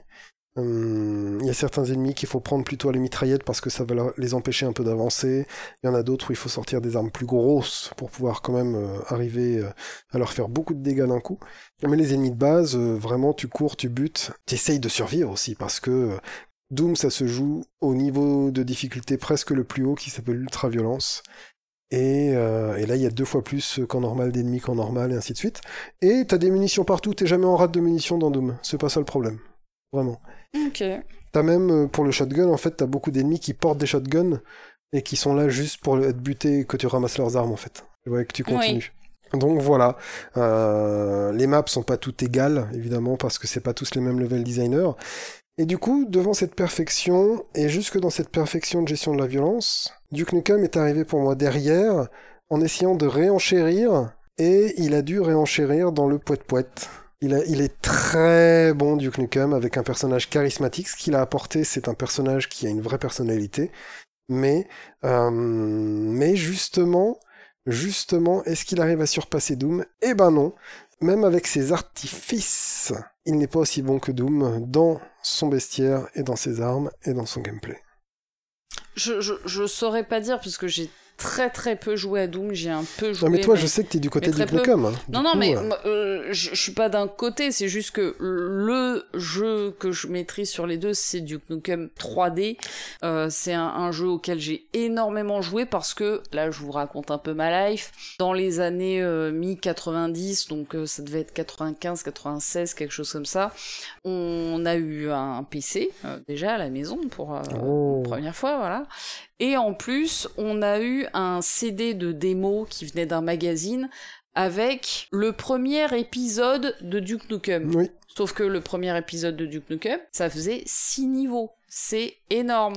Et donc, euh, en fait, avec mon frère, on a énormément joué à ce CD de démo qui contenait euh, bah, un, tiers du jeu. Alors Ouais, un ça. petit tiers en fait, hein, parce que les deux autres épisodes sont plus longs. Euh, le, le Lunar Apocalypse, c'est euh, le troisième épisode, dont j'ai plus le, le, le nom. Je vais regarder. ouais, vas-y. Sont, sont, sont plus longs, mais le, premier épisode, en tout cas, était, était déjà assez sympa. On a énormément joué à ces, à ces premiers niveaux. Et donc, ouais, Duke Nukem, pour moi, c'est un énorme souvenir. J'ai modé euh, Oh. des niveaux à l'époque où j'avais AOL, tu vois, euh, dans les années 90. Ah, donc tu donc- vraiment, t'as vraiment été une joueuse de Ben, Duke Nukem 3D, J'allais, quoi. je faisais partie de la communauté des modeurs français Waouh. de Duke Nukem 3D. Euh, j'ai fait des niveaux nuls hein, par rapport à mes potes qui m'ont appris à en faire, qui eux faisaient des trucs beaucoup plus sympas. Donc voilà, ce, ce que je faisais moi, c'était nul. Et d'ailleurs, j'ai jamais rien publié. J'ai fait Ah. des trucs, je me suis baladé dedans, mais je les ai pas euh, partagés, tu vois. D'accord, c'est dommage. Euh, Duke Nukem, c'était pour moi génial. Ce que j'aimais justement dedans, c'est que oui, il y avait de la violence, mais euh, vu qu'elle était sur ce côté poète-poète dont tu parlais tout à l'heure, ben ça me faisait beaucoup moins peur que un Doom qui était vraiment Doom, brutal. Voilà, C'est voilà, c'est ça, horrifique. T'es en enfer. Hein. Ouais, ouais, bah Doom, oui. c'est le... soit l'enfer qui arrive vers toi, soit c'est toi qui vas vers l'enfer. C'est ça. Et donc, moi qui suis une sacrée flippette, et j'en ai déjà parlé plein de fois, ben Doom, c'était trop pour moi. Alors que Duke Nukem, le fait que ça se passe dans un univers, entre guillemets, contemporain, dans des maps que je comprenais, que je connaissais, qui Mhm. faisaient, euh, voilà, qui parlaient de la rue, qui parlaient du cinéma, enfin, le premier Là, niveau qui franchement, se passe dans un Tout cinéma. à l'heure, tu parlais de Yakuza. Et tu disais que ça se passe dans un monde réel, Oui. très proche du réel. Mais Duke Nukem, c'est pareil. Elle est made... Elle... Elle LA est Meltdown. Meltdown. Voilà, le premier épisode Mm. que t'as fait, euh, ben en fait... Mille fois, euh, voilà. voilà. Celui-là, c'est vraiment ce... Là, tu as un... t'as des immeubles, t'as un cinéma, t'as le des choses premier comme niveau, c'est ça. un cinéma. Le deuxième niveau, c'est un peep show, une boîte de nuit. C'est ça. Euh, voilà. Après, t'arrives dans une T'as la prison. Après, t'es dans euh, des égouts, une, un truc de traitement des déchets, et ainsi de suite, et ainsi de suite. Euh, après, tu vas sur la Lune, dans Donc, Lunar Apocalypse. Lunar Apocalypse, là, j'ai moins kiffé parce que justement, le côté horrifique reprenait le dessus. Complètement. Et, Et, le troisième Shrapnel épisode, City. voilà, on revient là sur Terre et on revient Voilà. sur des trucs beaucoup plus sympas. Et en plus, quand t'as Atomic Edition qui, sera, qui rajoutait un quatrième épisode derrière, The Buff. euh, voilà, t'étais dans des trucs encore très... et tu commences avec, sympa. euh, dans le deuxième niveau, le Duke Burger. Voilà. Donc tu vas dans une sorte de McDo, machin, c'est T'as rigolo t'as comme un ça, quoi. supermarché, t'as un parc d'attractions. Enfin voilà, euh, Atomic Edition rajoutait ce quatrième épisode qui était très sympa. Donc moi j'avais juste pas aimé Lunar Apocalypse parce qu'il y avait ce côté très horrifique, même s'il y avait quelques niveaux que j'avais trouvé très sympa, notamment au niveau de l'OST. Bah, c'est Lunar Euh, Apocalypse qui rappelle le plus Doom. Oui, oui, complètement. Quand on n'est pas vraiment... Parce que dans Duke Nukem 3D, t'as quand même des moments très... On va chez les aliens. Et ça Mm. ressemble vraiment à Alien avec les murs tapissés en verre et tout. euh, les meufs dans des Lunar cocons Apocalypse, partout. ouais, ouais, voilà. vraiment. Donc ça, c'est ce qui rappelle le plus Doom. Et Donc- beaucoup de compétences hein, dans la façon dont ça a été fait, attention. Ouais, voilà, moi ce que, ce que j'ai apprécié dans ce jeu, c'est que ça me faisait moins peur, que je voyais le côté humoristique qui me rassurait. Maintenant, clairement, je pense que à la postérité, Doom est infiniment supérieur Ah oui, à Duke Nukem 3D, enfin Duke Nukem, l'univers Duke Nukem, qui s'est foiré aussi avec son arlésienne Forever qui a donné de la merde. si. Euh, Et puis de toute façon, Duke, c'est un Doom-like. oui, oui, oui. À partir de à là, l'époque, voilà. on appelait ça des Doom-like. Le, le côté euh, FPS et compagnie, c'est arrivé après. À l'époque, tous ces jeux-là, c'était des Doom-like. Mais Duke Nukem, c'est une vraie évolution dans les moteurs physiques, et 3D, plutôt dans les moteurs 3D. Euh, Doom, Doom c'est pas de la 3D, hein, c'est de la 2D euh, euh, avec des projections de, de 3D pour faire... En- Mais tu, n'as, tu ne peux pas être... Tu ne peux jamais être au-dessus d'autre chose. Tu peux pas avoir deux étages dans Doom. Ouais. C'est tout en escalier, on pourrait dire. Voilà. T'as des surfaces qui sont plus ou moins hautes, mais tu peux pas avoir quelque chose en dessous d'autre d'autre chose. C'est pas possible dans, dans, dans Doom. Et par exemple, dans le moteur du jeu, les ennemis sont infiniment grands. Ok. Et du coup, tu regardes de gauche à droite, mais tu regardes jamais de haut en bas. Ouais. Donc si tu tires sur un ennemi qui est en l'air, par rapport à toi, ben, en fait, le jeu, il va directement taper dedans, quand même. Ok. Ouais, Tu vois, c'est un peu euh, l'évolution finalement de Wolfenstein 3D. ouais, très bien. Parce que c'est ça la suite euh, logique de ces jeux-là, c'est euh, Wolfenstein 3D, Doom, et puis après c'est parti chez les potes, parce qu'ils étaient potes, hein, les mecs, au final, tu vois. Euh, des mecs qui ont fait Duke Nukem 3D qui, et 3D Realms, Ouais, ça? 3D Realms. 3D Realms, donc c'est Hit Software qui a fait euh, Wolfenstein 3D, qui n'avait même pas de texture pour le sol et le plafond, hein, Wolfenstein 3D, et qui était déjà ce, ce principe de 2D, mais vraiment sans relief. Doom, ils ont rajouté un plafond, ils ont mis un relief. Et dans, euh, dans Duke Nukem 3D, ben là tu as carrément des étages, donc tu peux être dans une pièce qui est en dessous d'une autre pièce. Et ça c'était quand même beau. Oui, t'as un vrai niveau en 3D. euh, Voilà. Mais ça t'empêche pas de- d'avancer dans Doom et de, de prendre ton pied, donc euh, c'est des évolutions normales. Après, Doom 3 était moins bien, et euh, on a revu les Doom 2016 qui ont du succès. Duke Nukem 3D n'a pas fait grand chose de bien depuis Duke Nukem 3D.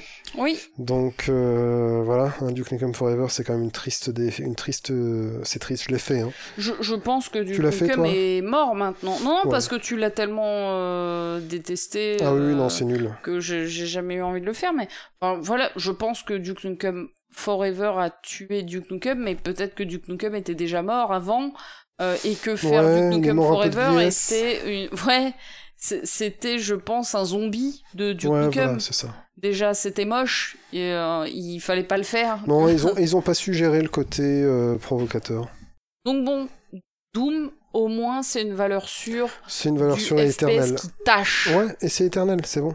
Il, il bougera plus. Donc ça va. Voilà. Tu prends Doom et, euh, et il est figé dans le temps, dans sa perfection pour moi. Doom, c'est vraiment, euh, c'est vraiment waouh quoi. C'est tout le temps les bonnes sensations, c'est tout le temps euh, chaud et bon et c'est cool quoi.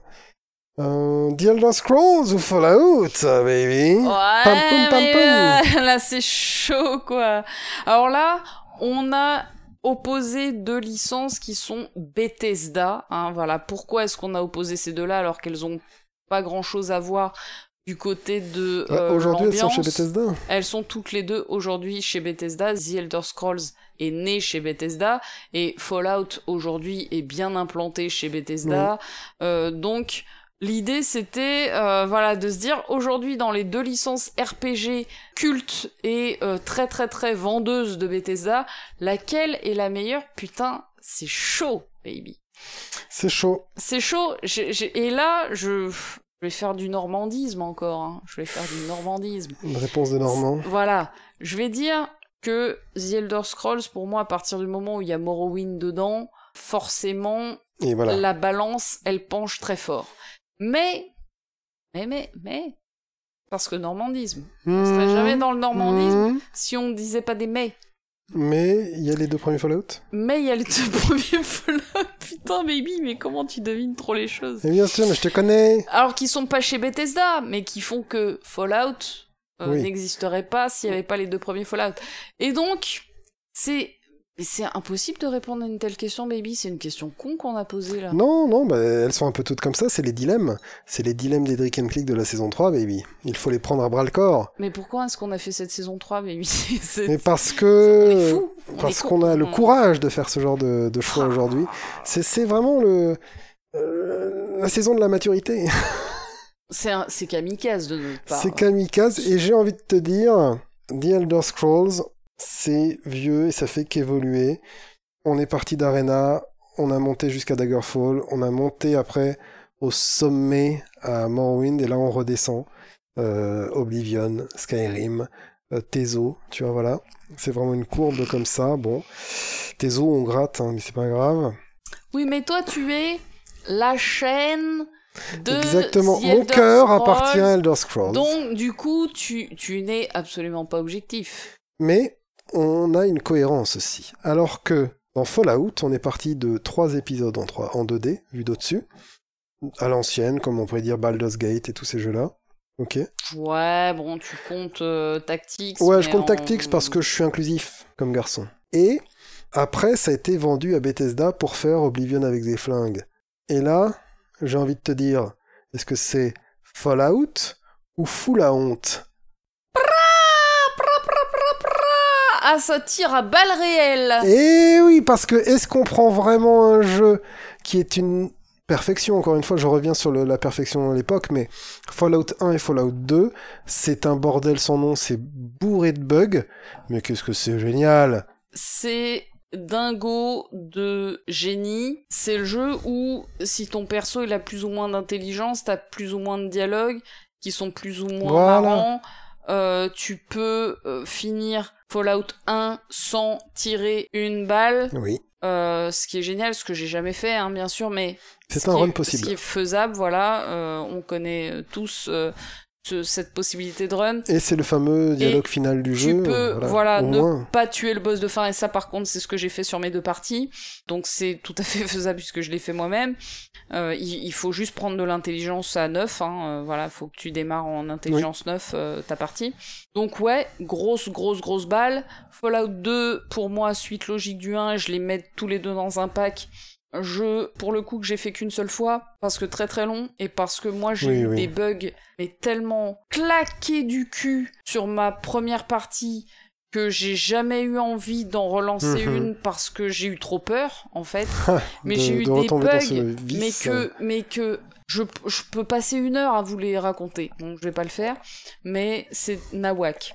mais mais ce jeu était génial Mais bien sûr, c'est- la malédiction de ces jeux ultra buggés, ultra géniaux, quoi. C'est que tu, tu tiens Mais- le coup, mais tu tiens le coup dedans, mais c'est T'as comme des Moreau. retours sous Windows sans arrêt. Bien sûr. Bah ok, bah je vais faire F5, F9 et puis. euh, voilà, puis puis, on voilà. va revenir. Puis voilà. Allez, Je vais faire des chargements rapides, sauvegarde rapide tout Voilà. le temps et puis c'est tout. c'est un jeu chétif. Il tousse, euh, voilà, des fois il tombe par terre, il faut le relever. Bon, ben voilà. C'est la honte pour Bethesda évidemment, mais euh, en tant que joueur euh, aimant, eh ben on relève le jeu à chaque fois et puis voilà. Donc qu'est-ce que tu réponds? Là, je te mets le couteau sous la gorge et je te dis Elder Scrolls The Fallout? Fallout. Waouh Paf. Eh ben moi je vais dire Elder Scrolls parce que Je, je réponds Fallout parce que euh, The Elder Scrolls c'est Morrowind. hmm, mais moi j'ai Fallout, des j'ai ouais. plus de jeux qui m'ont marqué. Ouais, j'ai des bonnes sensations avec Daggerfall. Euh, j'ai encore des belles choses qui arrivent avec euh, The. Elder Scrolls. Donc euh, Redguard aussi, ces jeux-là euh, qui m'ont éclaté. Euh, j'ai des vrais souvenirs très tendres avec ces jeux-là, mais qui sont liés à la chaîne hein, en fait, YouTube. Et du coup, et Fallout, par contre, si vous voulez faire la suite de Fallout, vous faites Arcanum. En vrai, en vrai. hein. F- Fallout, moi, euh, même aujourd'hui à chez, mort. chez, chez Bethesda, je ressens toujours beaucoup de plaisir à explorer les, les maps. Oui. Euh, ce qui me saoule juste, c'est les ghouls. Les ghouls, elles me pètent les ghouls. Ouais, et voilà, Euh, tout voilà. à fait, parfait. Euh, J'ai juste envie de les retirer. En fait, s'il y avait un mode euh, Fallout sans les ghouls, putain, qu'est-ce que je kifferais Mais si ma on te dit on, on remplace les ghouls par d'autres bazars, des rats mutants. C'est c'est la ghoul qui te fait peur? C'est parce qu'elle te fait peur C'est parce qu'elle court dessus en criant? C'est parce qu'elle court vite. Voilà. Donc on les remplace par... euh, Par un truc qui court moins vite. Ok. Parce qu'en fait, en vrai, euh, elles me font pas peur parce que je mets le, je mets le ralenti là, tu sais, Oui, le SVAV. vaste, voilà, vaste, en, français c'est SVAV. Et je m'en bats les couilles. Oui. Tu vois, je les, je les pète, hein, y a pas de problème. C'est juste que, putain, ce truc qui court vite et qui fait des, Bah, ça me, ça me stresse. Ouais, je comprends. Et, je- et du stress, j'en ai déjà plein ma gueule au boulot. Je comprends. Quand je joue, j'ai envie d'être pépère, quoi. Tu vois, Ouais. j'ai envie de mettre mes putains de pantoufles et de jouer à Dragon Quest. Pour moi, vois ghouls, c'est des nuisances et tu leur tires dans la tête ou dans les pattes. Mais bien sûr. Et voilà, bon. Mais j'aime pas ça. J'aime pas qu'on fasse des et qu'on me court dessus. Tout à fait. Marche-moi dessus si tu veux. Comme dans Fallout 1 et 2. Elles Oui. couraient pas les ghouls à l'époque. Bordel de merde. souviens-toi de ce bruitage dans Fallout 1 et 2, le... Mais oui. Au début, et là, t'as ton bazar qui s'ouvre et tu commences le combat avec ce, ce Mais, bruit alors, euh, caractéristique. Complètement. Et puis surtout, à l'époque, les ghouls, elles marchaient à deux fucking à l'heure. Eh oui. Et, euh, et c'était très bien. Mais on est passé dans un FPS, hein, baby. Bah ouais, mais donc voilà. Mais, alors, les maps, je les trouve géniales, hein, vraiment, dans Fallout 3, New Vegas et 4. Je me suis régalée d'exploration, vraiment, vraiment. À chaque fois, plein de belles idées de narration par le décor et tout. Mais stop les ghouls. Voilà. Ok. Eh bien, non, Ghoul, oui à Fallout pour toi et moi, évidemment. Bon, ma réponse est téléphonée, c'est Elder Scrolls. Oh oui. Euh, J'aime beaucoup Fallout, Ouais. évidemment, mais je pourrais pas répondre autre chose que Elder Scrolls et continuer à être crédible, quoi. Personne me croirait. Donc, euh, évidemment, Elder Scrolls. Et puis Morrowind, voilà, parce que de toute façon, Mais si t'as mais- Morrowind quelque part, Morrowind ou tout ce qu'on a parlé depuis le début, je te dis Morrowind, elle est terminée. Mais moi aussi, baby, je dis juste ça pour, euh, comme toi tout à l'heure avec Tomb Raider ou Uncharted. Non mais bien sûr, il faut Euh, qu'il y ait un podcast. il faut qu'il y ait un peu de débat dans ce bazar. Tu voilà. vois. Il faut qu'il y ait des opinions, il faut qu'il y ait de la richesse, il faut qu'on soit pas d'accord sur tout. Oui. Sinon, on peut être qu'un seul. Et je pense que voilà, il faut être à la fois inclusif et débattre. Et ça, c'est beau, tu vois. Et donc, euh, c'est ça un peu l'équilibre. Et c'est ça, Drink and Click, baby. Je pense que ça sonne une fin de podcast, moi. Ce genre Ouais. de, de, de, de phrase un peu trop euh, alambiquée Eh bien, quand on a euh, trop profité déjà d'un alambic. eh bien, oui. Il y a un deuxième alambic qui est en train de se vider, euh, tout gentiment. Et donc, baby, j'ai envie de te dire bah, qu'on a bien débattu, qu'on a Oui. fait un, un beau match de licence. Ce, ce test, ce test audio de Yakuza était intéressant. Peut-être un tantinet long, c'est ce que les commentaires nous diront. Oui, c'est ce que on va dire dans les commentaires. on va- bon, mais Non, mais intéressant et. Vous aimez entendre ma voix suave Hmm, Euh, Non, ouais, hein. ils aiment entendre ta voix suave même quand tu ne fais pas de bélé. Je crois qu'après avoir répondu tout ça, j'ai envie de dire, s'il vous plaît, et vous, qu'est-ce que Oui. vous pensez? Quelles sont vos réponses? Euh, Vraiment, vous nous dites euh, 1, 2, 3, 4, 5, 6, 7, 2 points. Ah, tu vois, euh, moi c'est Mario parce que j'ai grandi avec Mario, je comprends pas le mec de Sonic. Moi c'est Sonic parce que Mario, euh, les moustaches, ça me revient pas. Tu peux foncer, vraiment. Mmh. Et ouais, parce qu'on- on parle pas de ça. Ouais, ouais, ouais, ouais. Et voilà, vous allez me dire, ouais, non, mais attends, t'as pas dit ça sur Castlevania, euh, t'es fou, il aurait fallu parler de ça. Vous allez peut-être nous dire, euh, ouais, euh, moi, vous dites Duke Nukem et Doom, mais moi, en fait, c'est Blood, mon truc, tu vois. Donc, ou des jeux comme ça, Non tu mais vois. évidemment, enfin ou quoi. Il y a d'autres FPS de cette époque, tu vois ce que je veux dire. on a fait des matchs de licence, euh, tout ça est ouvert à un challenger, tout ça est ouvert à plein de choses. Et il y a d'ailleurs des matchs qu'on a supprimés. Hein. On, avait, euh, on avait pensé à Resident Evil versus Silent Hill, par exemple, qu'on n'a pas gardé. Donc voilà, peut-être vous avez d'autres matchs de licence. N'hésitez pas à nous laisser peut-être des idées pour un épisode 2 sur les duels de licence, en effet. Et euh, qu'est-ce que vous verriez, vous, comme vrai euh, duel pertinent N'hésitez pas à nous le dire, ça pourrait faire tout à fait une partie 2. Et sachez qu'on a déjà une partie 2 pour thé au café. Donc euh, voilà. Ah, tu spoil Non, je tease. Ouh, d'accord. Parce que c'est un peu le podcast de la tease. Oui. Merci d'avoir écouté ce podcast Drink and Oh, Click jusqu'au bout. Prenez soin de vous et à la prochaine. Salut, salut. salut